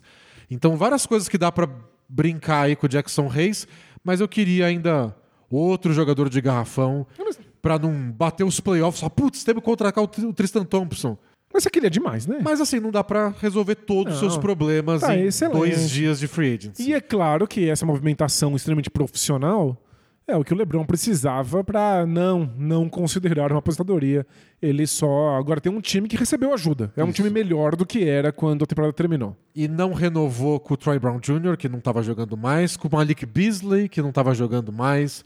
Eu achei que os caras, como o Bamba, que saiu para os Sixers, acho que os jogadores que o Lakers perdeu, perdeu, o Lakers nem estava usando. Isso. Então é mais. Não estava mais na rotação. é, é menos doloroso, vamos dizer. Perfeito. Acho que o LeBron deve estar satisfeito. Eu achei que foi o. Que é o que importa, né? No fundo. É assim, é o LeBron feliz. Se o Lakers ganha ou não, é outra coisa. Mas as- não sei o quanto o Lakers muda de patamar, porque agora temos Gabe Vincent, mas foram boas contratações. Boas renovações para manter o time que chegou numa final de conferência, né? Acho que era importante também não dar passos para trás. Perfeito. E mais do que isso, tinha que dar algum passo para frente, nem que seja simbólico. É. E acho que o Lakers conseguiu isso. Bom, mas já que o Gabe Vincent foi pro Lakers, a gente volta pro Miami Heat, que perdeu o seu armador titular. Pelo jeito tentou manter, o Lakers ofereceu uns 10, 11 milhões de dólares a mais. Ele falou, desculpa, Pat Riley, mas preciso de uma graninha aí pra pagar o leite das crianças. E, e aí a gente pode falar sobre O Damian Lillard. Porque pelo jeito o Heat não tá se mexendo muito, porque esse é o plano. Pelo jeito eles não fizeram nenhuma oferta muito pesada pelo Bradley Beal, porque não, não é o Bradley Beal que a gente quer. É o Damian Lillard. Passou uma semana, o Damian Lillard falou: não só, sim, quero ser trocado, é oficial, acabou aquele papinho de eu não vou pedir, é, mas também se vocês não me derem um time, blá blá blá. E depois disso, mais do que isso. Ele falou: o time que eu quero ir de verdade é, o Miami Heat. E aí, como a gente comentou, o agente dele entrou em contato com os outros times, disse que ele não vai estar satisfeito caso seja trocado para outra equipe, que o Miami Heat é o único destino possível. Eu não entendo porque existem cláusulas de recusar troca na NBA, se qualquer jogador pode recusar trocas. É que assim, Eu, dependendo do, do meu time, dependendo da situação que meu time tá, eu não cairia nesse blefe. Tudo que o Lillard fez na carreira, alguma coisa indica vou fazer corpo mole. E Não, mas é, é que não é isso. O, É, é é a coisa mais anti-Lillard. Ele é o cara mais profissional de todos. Ele é o líder. Ele é o que a galera fala que é o principal líder da NBA hoje. O cara que você bota numa franquia. O Zach Lowe conta essa história que ele fez quando ele estava fazendo uma matéria sobre o Blazers. Que tinha um cara resmungando, um jovem jogador resmungando no, no vestiário. Porque, tipo, nunca me bota pra jogar também. E foi que o Lillard chegou lá e nem foi uma bronca. Não foi um sermão na frente de todo mundo. Ele só chegou lá e falou: aqui a gente não faz isso, não. aqui não. Aqui a gente pensa no time, é o importante pro time e todo mundo eventualmente vai ter uma chance. Não tem essas reclamações porque eu isso, eu aquilo. E falou que nunca mais. Morreu ali. Muito impressionante. Aí é. você imagina esse cara sendo trocado pro Utah Jazz e fala: ai não, tô com uma dorzinha aqui muscular. O exame não pega, mas eu tô. eu, eu, não. Eu não ficaria intimidado, tão intimidado com isso. De fazer a troca pelo É. Lillard. Então, é que Se eu- meu time, claro, tivesse alguma coisa pra oferecer. Claro. É que eu acho que é a questão. É, o Lillard poderia ter pedido essa troca há muito tempo. Ele é um dos grandes jogadores da NBA, se consolidou como um dos principais. O time era uma porcaria, só chegava em algum lugar por conta dele. E aí a gente criou essa historinha, que eu nem sei o quanto é verdadeira, mas essa história. Se você acredita nela. É, Eu acho que todo mundo acredita nela e é isso que é isso que é importante. De que o Lillard não estava pedindo uma troca porque ele é muito gentil, ele tá dando um voto de confiança para Portland. Portland, em gratidão a isso, responderia com qualquer pedido de troca que o Lillard fizesse. Que criou-se essa narrativa de que, em agradecimento ao Lillard ser tão legal, o Blazers respeitaria a vontade do jogador. É que essa vontade nunca aparecia. Temporada após temporada, ela nunca veio. Agora veio. Então agora lide com as consequências. O Blazers não queria ser o time que honra com a história do Lillard na franquia e respeita a vontade do jogador. A vontade dele é o Miami Heat. Então, mas tem outras coisas que um time faz pra honrar essa, essa admiração toda, essa gratidão toda por um jogador. Temporada passada, o Lillard tinha o quê? Mais dois anos de contrato ainda? Três, né? Antes da temporada começar, por aí. E foram lá o agente dele negociar uma extensão de contrato. Até os 35, 36 anos. E o Blazers falou: sim, ele vai ganhar 60 milhões de dólares em uma temporada no fim desse contrato. Muita gente criticou porque o Blazers estava se comprometendo com um time que não ia a lugar nenhum. É, e, e vira um salário meio que. É difícil de trocar, como a gente tá vendo agora também, até pra negociações. É, pra bater os salários, né? E. Bom, essa é uma forma de gratidão, né? Dar 100 milhões de dólares na mão de alguém. É, parece. E o Lillard sabe como a NBA funciona. De certa forma, o Blazers fala que até quero te mandar para Miami Heat. Mas olha a oferta deles, olha essa oferta hipotética do time X. Não vou comprometer todo o futuro do Blazers, dos outros jogadores que tem o Blazers aqui. Porque o, o, o Joe Cronin, que é o, o atual general manager do, do Blazers, ele tem responsabilidade não só com o Lillard, com o dono do time, com a dona do time, no caso, com, com os outros jogadores, com o Scoot Henderson. Claro. O Scoot Henderson podia trazer um jovem jogador para jogar do seu lado. Mas não, eu vou aceitar essa Lillard- proposta bosta porque o Lillard quer ir para Miami. Responsabilidade com os com toda com a comissão técnica, com o Chauncey Billups, com a torcida. A torcida ama o Lillard. Mas você vai aceitar uma oferta ruim? Eu acho que se, se foram ofertas que não fica tão distante, você faz o agrado. Mas se o Heat não conseguir chegar perto do que o Blazers pode receber, o Blazers das duas uma, ou troca para outro lugar ou fala, eu espero. Heat, toma mais um mês, aí arranja mais umas coisas. Traz um terceiro time, um quarto time. Vamos fazer uma troca aí que envolve 27 jogadores e 45 escolhas de draft, mas só isso que você tem para oferecer não é o suficiente. Perfeito. Mas é que eu acho que a história de que o Blazers faria a vontade do Lillard, somado ao fato de que ele avisou os outros times de que ele não está interessado, isso deve diminuir muito as propostas de outras É. equipes, né? Tanto que agora o Blazers está fazendo a parte deles. Todo dia sai uma notícia de que ó, fontes dizem que o Blazers vai fazer o melhor negócio e ponto. Que é pra ver se chega oferta nova, né? Claro, ver ver se, se alguém manda alguma proposta. se toda a NBA concorda entre si que não, ele só vai pro Heat mesmo, não tem o que fazer. não, o valor de mercado O dele cai. Hit né? não vai se, se animar muito pra mandar tudo o que pode. Porque o que dizem que é a melhor oferta que o Hit pode fazer é Tyler Hero. Perfeito, até por questões de salário. É, o o Tyler Hero é o jogador jovem. O Tyler Hero é o cara que tá lá porque é o jogador. O salário pode ser o Duncan Robinson, pode ser o Kyle Lowry. O importante é ter o Hero como o jovem, a jovem promessa. O cara que faz 20 pontos por jogo ganhou melhor reserva da NBA. Perfeito. Então, Tyler Hero, algum jogador caro, ou Duncan Robinson, ou Kyle Lowry. Acho que três escolhas de draft o Heat pode mandar de primeira rodada. Ok. Pelo menos um pick swap, tem umas limitações. Acho que eles precisam. Eles têm uma escolha pro Thunder, que tem proteções. E se tem proteção, limita um pouco quantas você pode mandar, porque a gente não sabe quando o Thunder vai receber essa escolha. E como você não pode mandar de dois anos seguidos. Isso, todo time tem que draftar pelo menos uma vez a cada dois anos. Então você teria que meio que falar, Thunder, essa escolha que tinha proteção não tem mais. O que é bom pro Thunder. É. E só que aí você tem essa coisa, aí o Hit poderia mandar três escolhas de primeira rodada, e aí mandaria que outros jovens jogadores o Hit tem.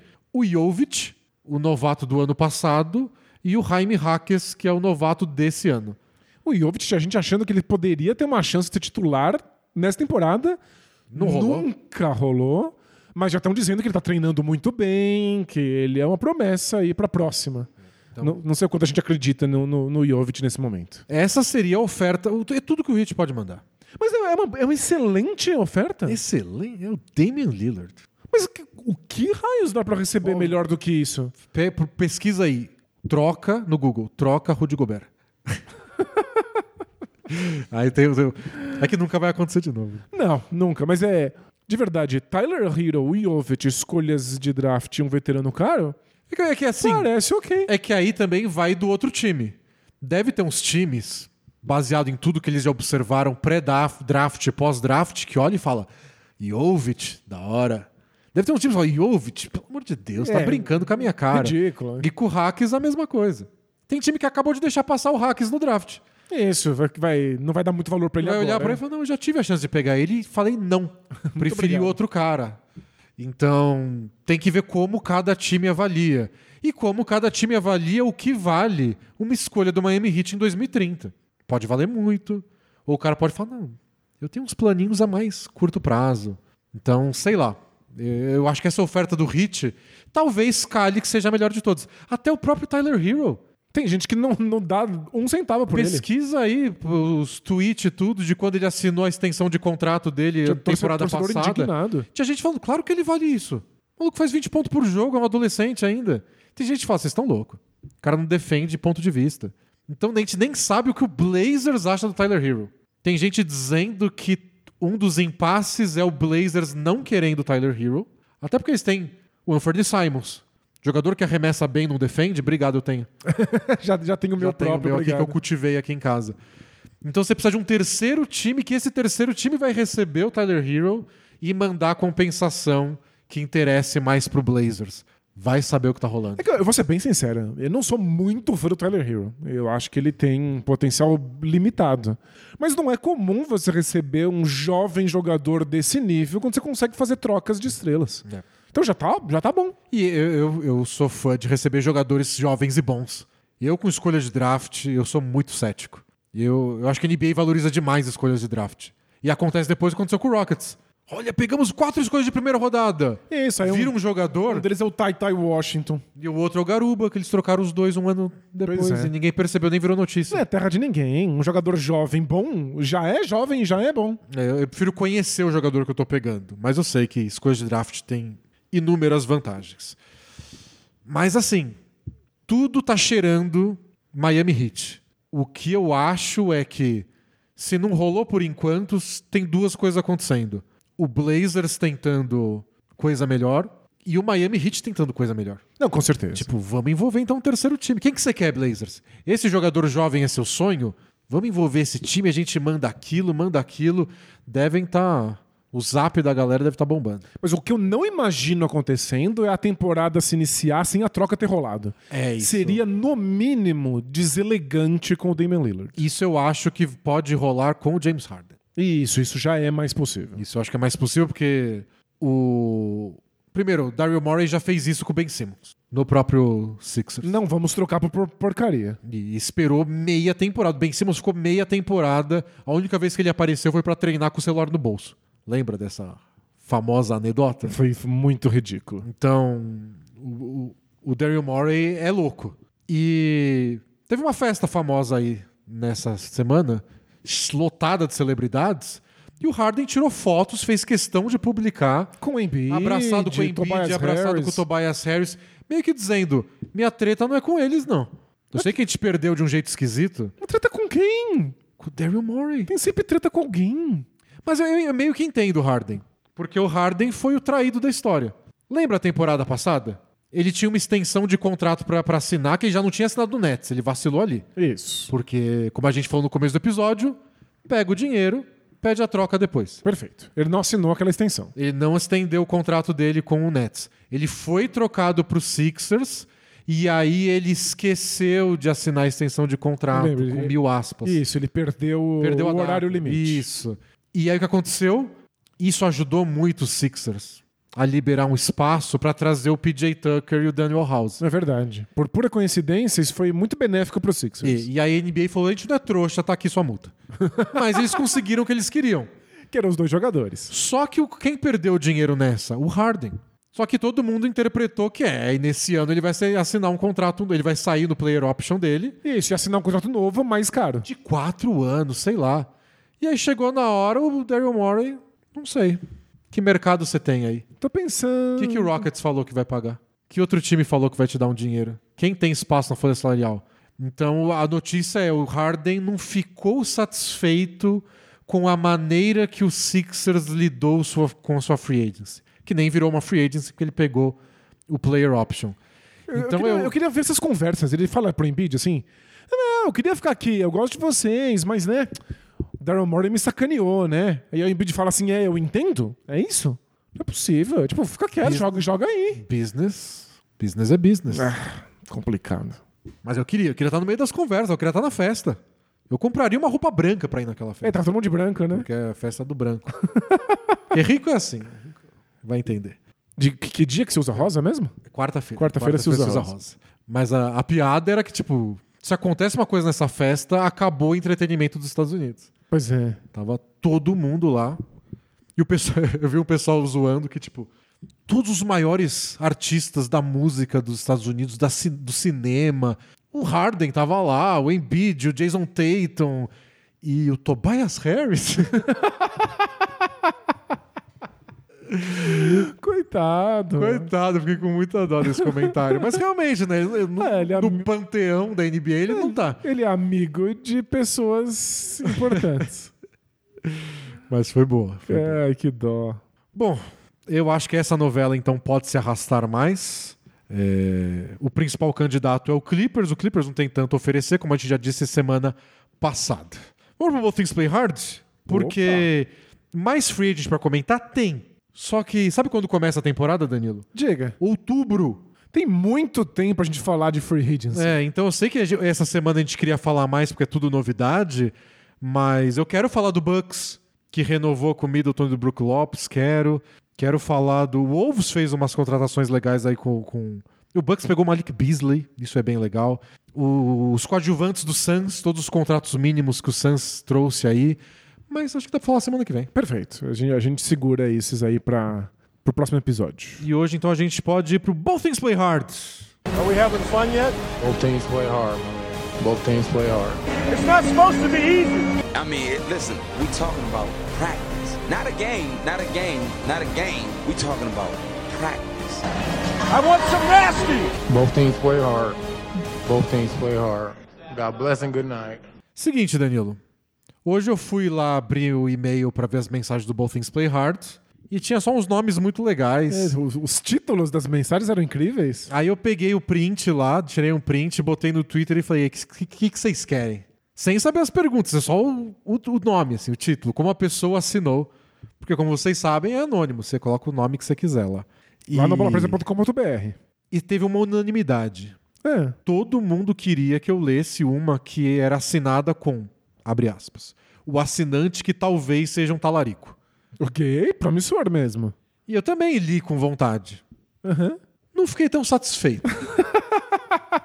então queria aqui dar uma lição no nosso público. De que o, o nome nem sempre reflete na pergunta, é Cuidado isso? com o que vocês desejam. Perfeito. Não é porque o título é legal que a história é boa. E não é porque o título é legal que a história é curta. Ah, a história é A gigante. história é gigante. E o cara fica pedindo. Eu apaguei. Mas tem uns três pedidos de desculpa, porque é grande. Tentei resumir ao máximo. Mentira. Não precisava ter sido tão gigante, mentira. né? É. Mas vocês pediram, não pediram? Vocês não foram lá que falaram que ia pichar o CT se não lesse a história do Talarico? Então tá aí. Vamos, vamos ver se valeu a pena. Bom, vamos lá. O assinante que talvez seja um talarico. Olá, Tom Hardy e Cillian Murphy da podosfera brasileira, tudo bem? Tudo bom. Não pesquisei. A gente- Talvez tenha ca- caído aí numa furada. Se for ofensa, não tô ofendido porque eu tô- sou ignorante. Ignorância é uma benção. Sou um assinante, obrigado por ter assinado. Tô falando mal da sua pergunta, mas se apoia o Bola Presa, eu te amo. Muito obrigado. Sou um assinante de São Bernardo da Borda do Campo, Opa! terra do Danilo, que é São possui Bernardo. 16 cidades irmãs. Legal. Entre elas, Linkpo- Linkoping, na Suécia, Managuá, na Nicarágua e Shunan, no Japão. Muito você legal. sabia dessas cidades irmãs de São Bernardo? Não sabia. Não, não pesquisei. É que você não vota mais em vereador lá, né? Então. você não pode cobrar seu vereador por essas coisas. Por muito tempo eu voltar pra São Bernardo é, a cada dois anos pra votar. É, agora nem Agora isso. não, agora transferi meu título. Você nem sabe mais como tá o passo municipal lá. Não sei. Tá, tá muito diferente? Você tem a menor ideia. Ah, certamente tá lagado, como sempre esteve. Garoou hoje, né? Então tá legal. E eu, eu não vou pra São Bernardo, que faz mais de década aí. É mesmo? É, Deve estar tudo igual também. vamos lá um dia visitar minha mãe. Vamos. E vamos, com, vamos no Joaninho fazer uma... Tá lá o Joaninho? aí? Ah, claro. Joaninho firme e forte. Venho por meio desse Both Things Play Hard pedir ajuda sobre uma situação na qual estou passando. Em abril de 2022, comecei um novo emprego. E nesse emprego fiquei em treinamento com um casal, uma menina e um menino, que logo de cara percebi que havia coisas amorosas entre os dois. Ao longo do tempo fui ficando próximo de ambos, e sim, eles realmente ficavam. Porém, Porém, enquanto ela queria algo sério, ele só ficava enrolando ela. hum, Apesar de ser próximo dos dois, fiquei mais próximo dela. Nos tornamos melhores amigos e começamos a conversar todos os dias. Com ele era mais uma amizade de trabalho, mas mesmo assim uma ótima amizade. ok. Conforme o tempo foi passando, a relação dos dois foi cheia de idas e vindas. Toda hora brigavam no ambiente de trabalho, ela ficava brava, com ciúmes, e ele ficava bravo que ela estava brava com ciúme. Sempre aconselhava ela, ouvia os choros e desabafos sobre ele. Já ele não falava tanto comigo sobre ela. E ele era meio canalha, ficava comentando de outras meninas quando ela não estava perto. Acabei encobrindo várias coisas de conversas com ele para que ela não ficasse brava e eu não saísse como o X9 da história. Então ele estava aí no meio dessa história que não é dele. O ano de 2022 foi passando e depois de tantas idas e vindas com brigas e choros, ele finalmente pediu ela em namoro. Ok. Isso foi no fim de novembro. O problema é que não durou muito.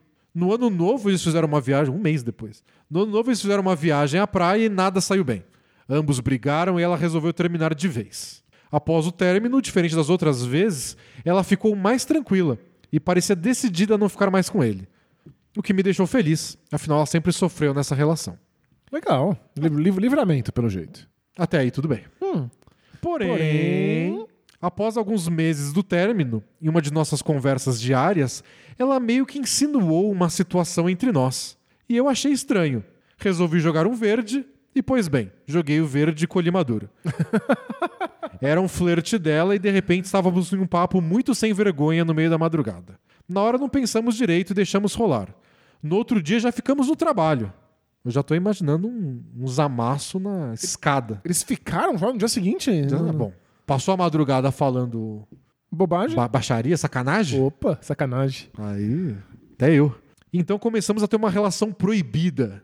No nosso trabalho é altamente proibido relações por conta de problemas de hierarquia causados por esse tipo de relacionamento. Claro. O que minha dúvida é, os outros não, não tinham uma relação lá? Mas eles eram da mesma hierarquia porque eles eram. Não sei, não, não, Bom, não ficou claro, eu achei. Fica aí a dica de storytelling. ou seja, ela, ela tá fazendo uma coisa proibida, ela terminou e começou uma outra coisa proibida. Exato. Ambos, ambos sabíamos disso, porém o tesão e o desejo eram maiores. Hum, sabe as últimas palavras? É, pior do que isso é que sempre fomos de um grupo de amigos lá de dentro do trabalho, onde todo mundo criou intimidade com todo mundo. Então ninguém podia saber do nosso caso por conta dela ser ex de um amigo de todos do grupo. Nossa senhora. Então, o ex estava no grupo de amigos e o, e o grupo de amigos é do trabalho onde eles não podiam ter uma relação. Nossa, que bagunça. Tá promissora a história? Eu vou quebrar sua, sua cara ou você já tá desanimada? Ah, Acho que ela tá, tá longa demais pra eu estar tão, tão engajado assim. O povo pediu, Danilo.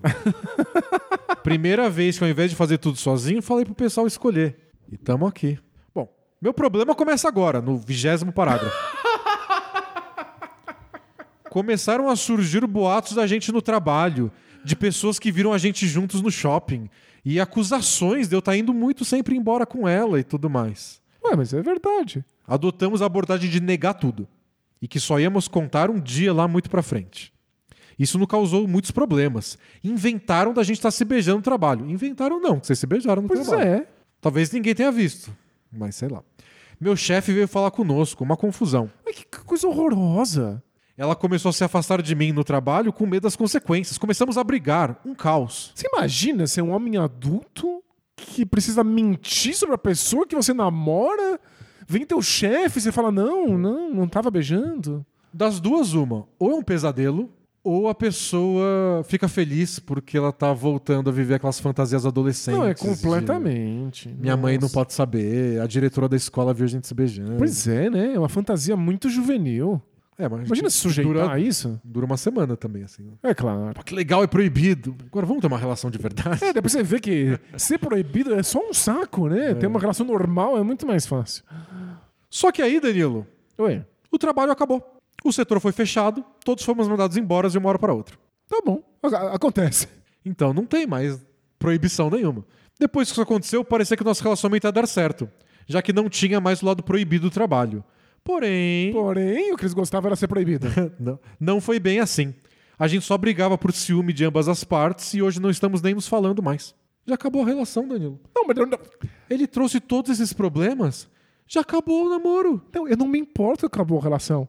Acabou a pergunta? Era isso que ele tinha? A Não. A história só, só, só fechou assim? Tenho uma dúvida.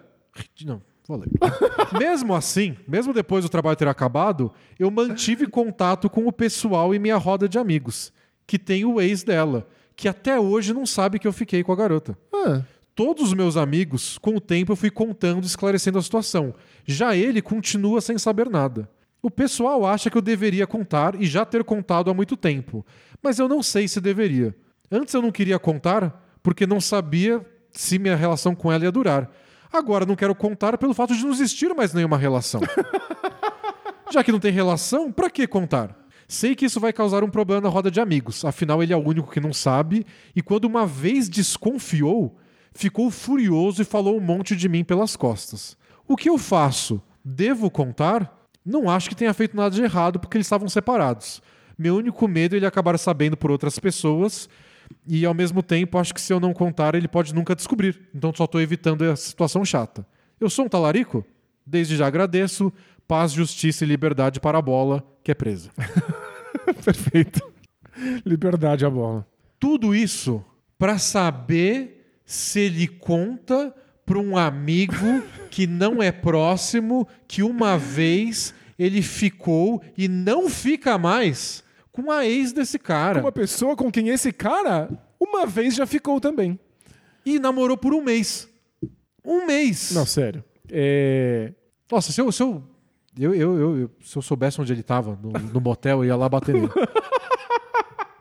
Não é possível que você escreveu uma história dessa que já acabou.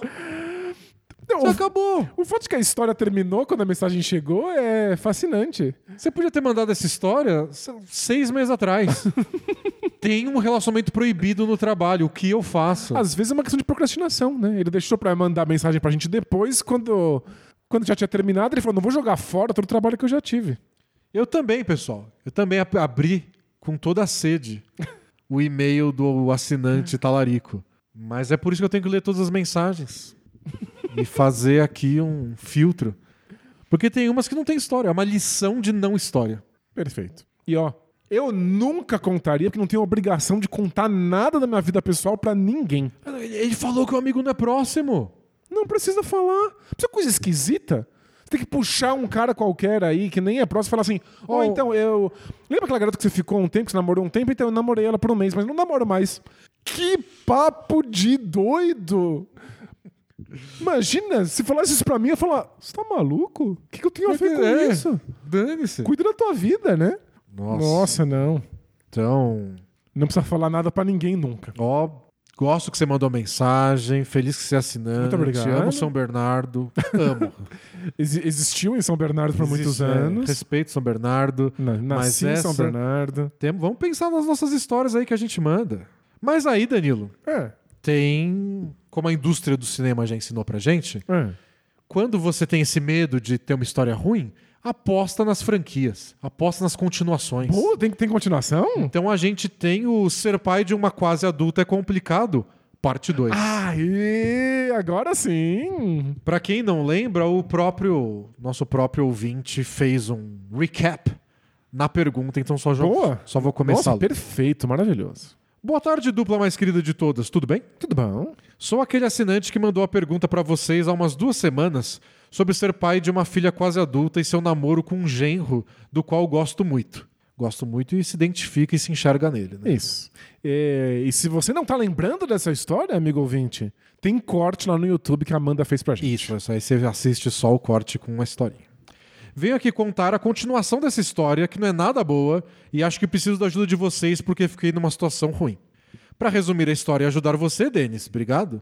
A situação era a seguinte: minha filha de quase 18 anos tem um namorado do qual fiquei bem próximo. Adoro o garoto e tanto eu quanto minha esposa somos amigos dos pais dele.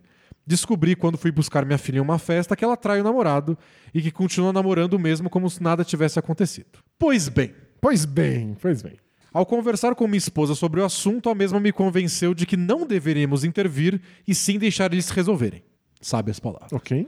Lembrei da res- que na resposta de vocês, vocês também sugeriram isso como opção. Até aí tudo bem. porém, porém- devo admitir que não consegui não fazer nada. Olha só. Tentei durante a semana, mas cada vez que ele vinha aqui ou ela ia lá, eu ficava com mais dó dele e receio por minha filha machucar o garoto. Olha só. Ele se identifica tanto com o menino que ele estava sentindo o coração dele ser partido. Ele tava sofrendo no lugar do cara. É, Tem, tem excesso de empatia?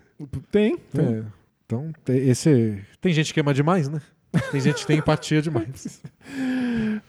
Resolvi que deveria fazer algo. E a primeira coisa que decidi fazer foi tentar saber se minha filha traía ele regularmente ou se aquele foi um caso isolado. Nossa senhora, é... começou com empatia, terminou numa investigação policial. É. Não me orgulho do que vou dizer a seguir. Eu, eu gosto que ele se orgulha de tudo que ele falou antes disso, provavelmente. Mas acabei pegando o celular dela algumas vezes. Não, você tá brincando. E vi conversa com outros meninos, não só com quem ela traiu Não é possível que e ele não só com isso. meu genro querido. Ô, amigo, não é da tua conta. Ele é o pai dela, Danilo. Ela não tem 18 anos, o celular é dele. Não, não é possível. Não Eu é tô me possível. defendendo só pro futuro. Pra quando você for olhar o celular da Mora, eu né? tiver esse instinto doentio. Ó, eu, eu acho que dá pra sentar, dá pra conversar, dá pra orientar. O que não dá pra fazer? Fuçar. Ah, mas tava lá dando sopa. O pai deles é, tem moral muito duvidosa. é. Após descobrir que ela costuma flertar e provavelmente ficar com outras pessoas, fiquei muito mais chateado do que já estava. Me senti mal por ele, mas também me senti mal pela minha filha, sobre ela estar fazendo algo errado. Então decidi que tinha que intervir de alguma maneira nisso, impedir o sofrimento dele a longo prazo, impedir que minha filha continuasse fazendo essas coisas e entendesse como funcionava um relacionamento. Bom, ele já roubou o celular, tô achando que o próximo passo é fazer um casamento arranjado pra ela.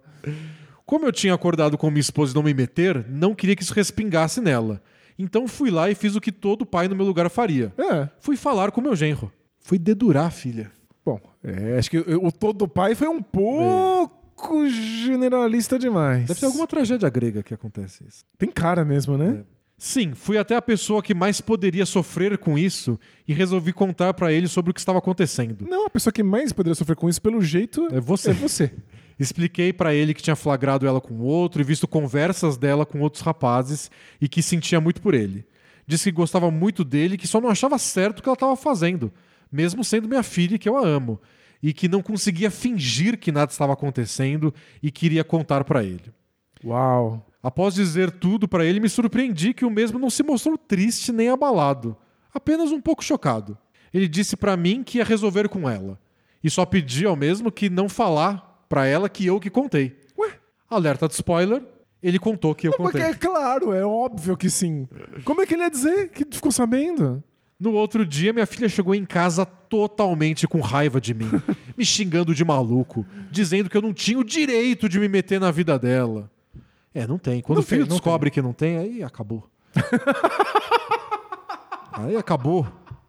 É que nunca tem, né? Mas por um tempo eles não sabem, Eles não né? sabem.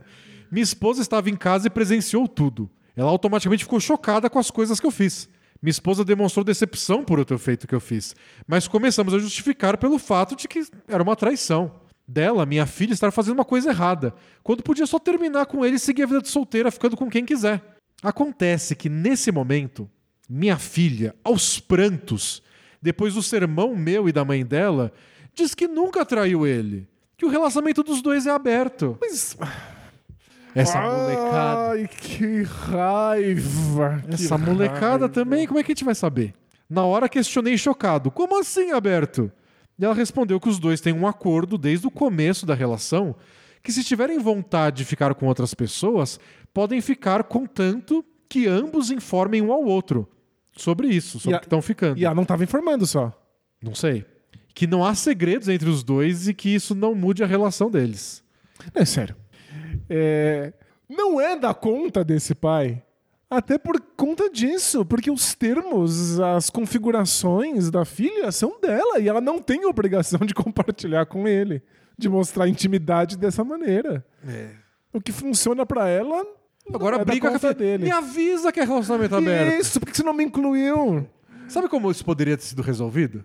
Na outra história, ele chega pra buscar ela na festa e vê ela beijando o cara. Mas ele, ela fica apavorada, lembra? E ele finge que não, não vi nada. Quem é aquele cara que estava conversando lá? Ele podia ter falado: Você estava beijando aquele cara? Bem assim, direto ao ponto, rela total. Não, claro. E ela ia ser obrigada a falar: Tava.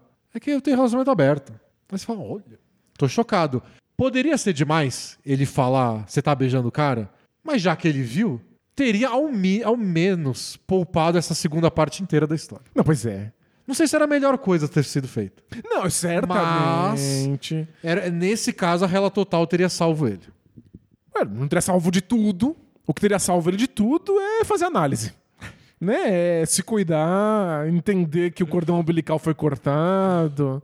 Mas teria ajudado muito a Rela Total nesse momento. Porque, olha, virou uma situação constrangedora em que ela foi obrigada a sair do armário como um relacionamento Isso. aberto depois desse papelão. Mas se você tem relacionamento aberto, não precisa ter vergonha também. Fala pros seus pais, ué. Poxa, conta, conversa.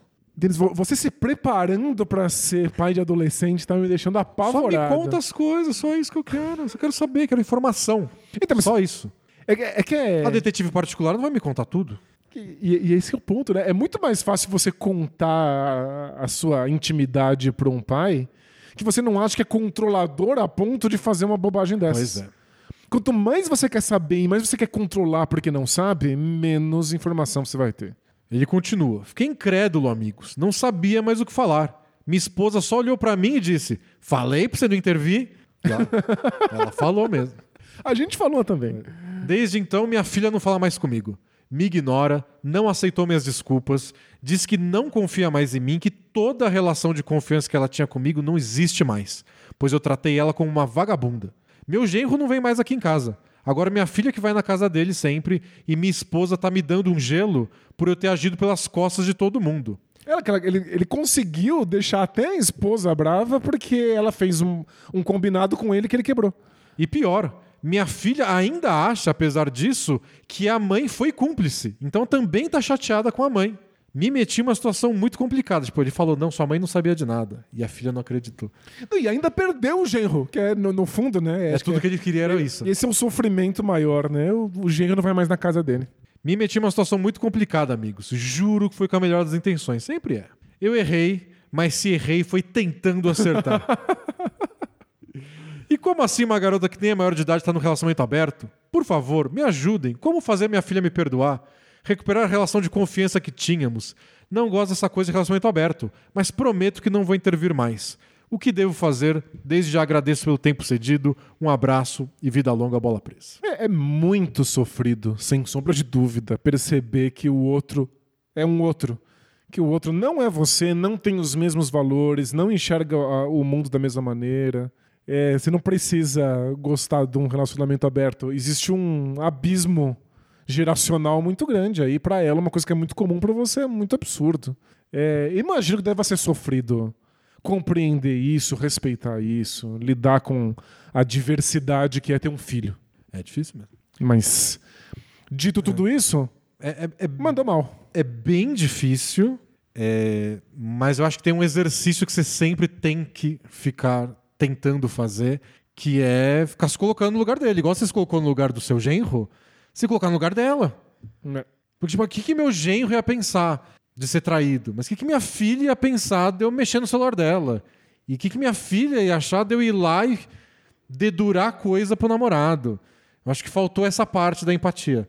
Teve empatia demais só com a pessoa Que era parecido com que ele. ele se enxergava. É claro. A filha é outra pessoa. Ele não identifica a filha, é só um objeto lá que ele tá tentando, de certa forma, proteger em alguns casos de um jeito bem turvo. E é Então, difícil essa- eu Acho que faltou essa parte. Que é difícil, porque você tem que estar sempre. Não, ela não sabe. Eu tenho, eu tenho que estar protegendo sempre. Como é que ela vai saber? Só se coloca no lugar. E tem esse exercício imaginativo, né, de se imaginar no lugar do outro, mas às vezes a- a- o abismo é tão grande que você não consegue nem imaginar. Ele nem imaginou que um relacionamento aberto seria possível. Então por isso que a gente parte primeiro da aceitação de que o outro pode ser diferente e a imaginação vem depois. Porque às vezes você só não vai dar conta de imaginar a diferença. É, eu acho. Eu acho que ela não vai te perdoar tão cedo porque ela é adolescente. A gente tem trazido a KTO nos nossas perguntas do Both Things Play Hard. Essa eu botaria aqueles over-under. Quantos meses pra essa menina perdoar o pai? Porque vai demorar. Adolescente, ainda é rancoroso.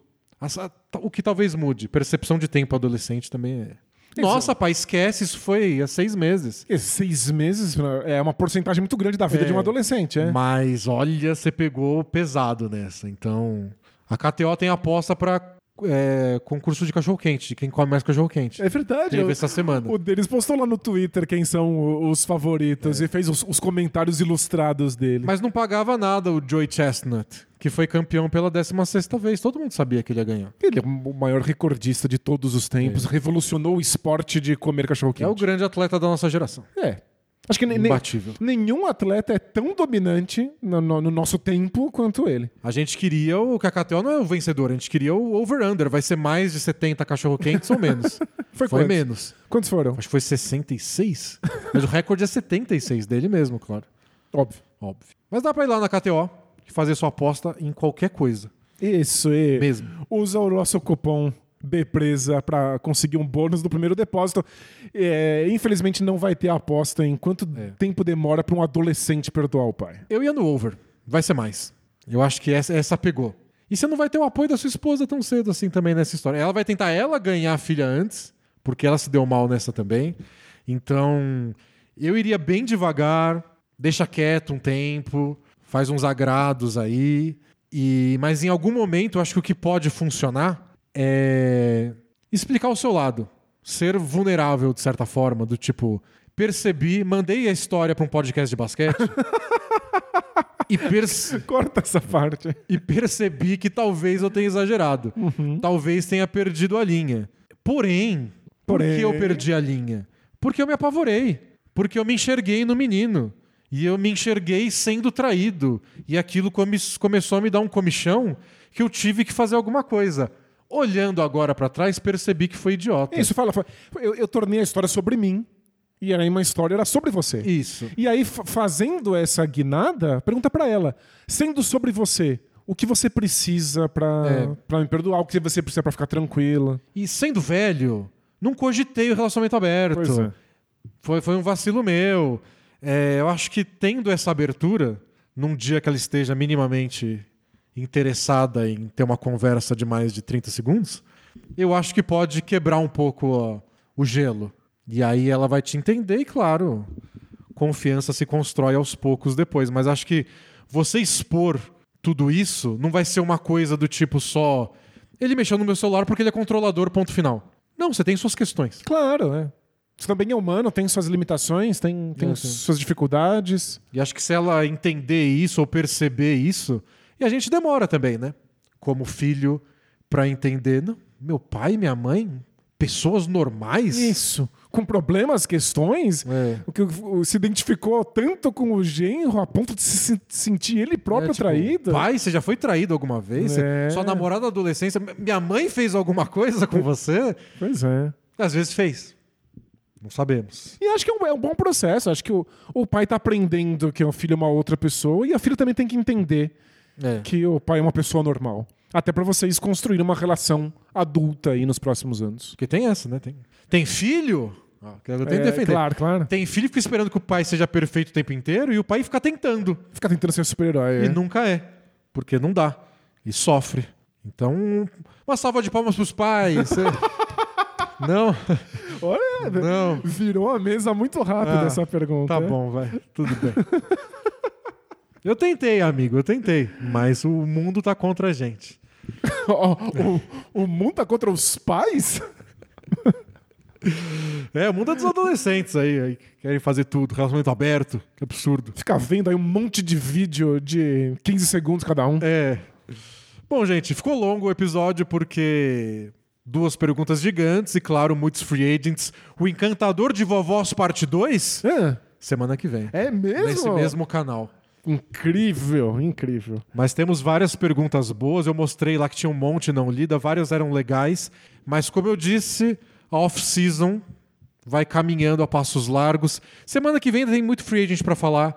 Tem estreia do Embanyama, tem Summer Leagues. Daqui a pouco vai chegar um episódio aí que vai ser só Both Things Play Hard e a gente vai tirar o atraso dessas mensagens todas. Perfeito. Então a gente se vê em breve. Se você é assinante, vai ter conteúdo aí rapidinho antes mesmo do próximo podcast que a gente grava ao vivo na quinta-feira. É isso. Muito obrigado pela audiência. Até a próxima. Tchau. Tchau, tchau!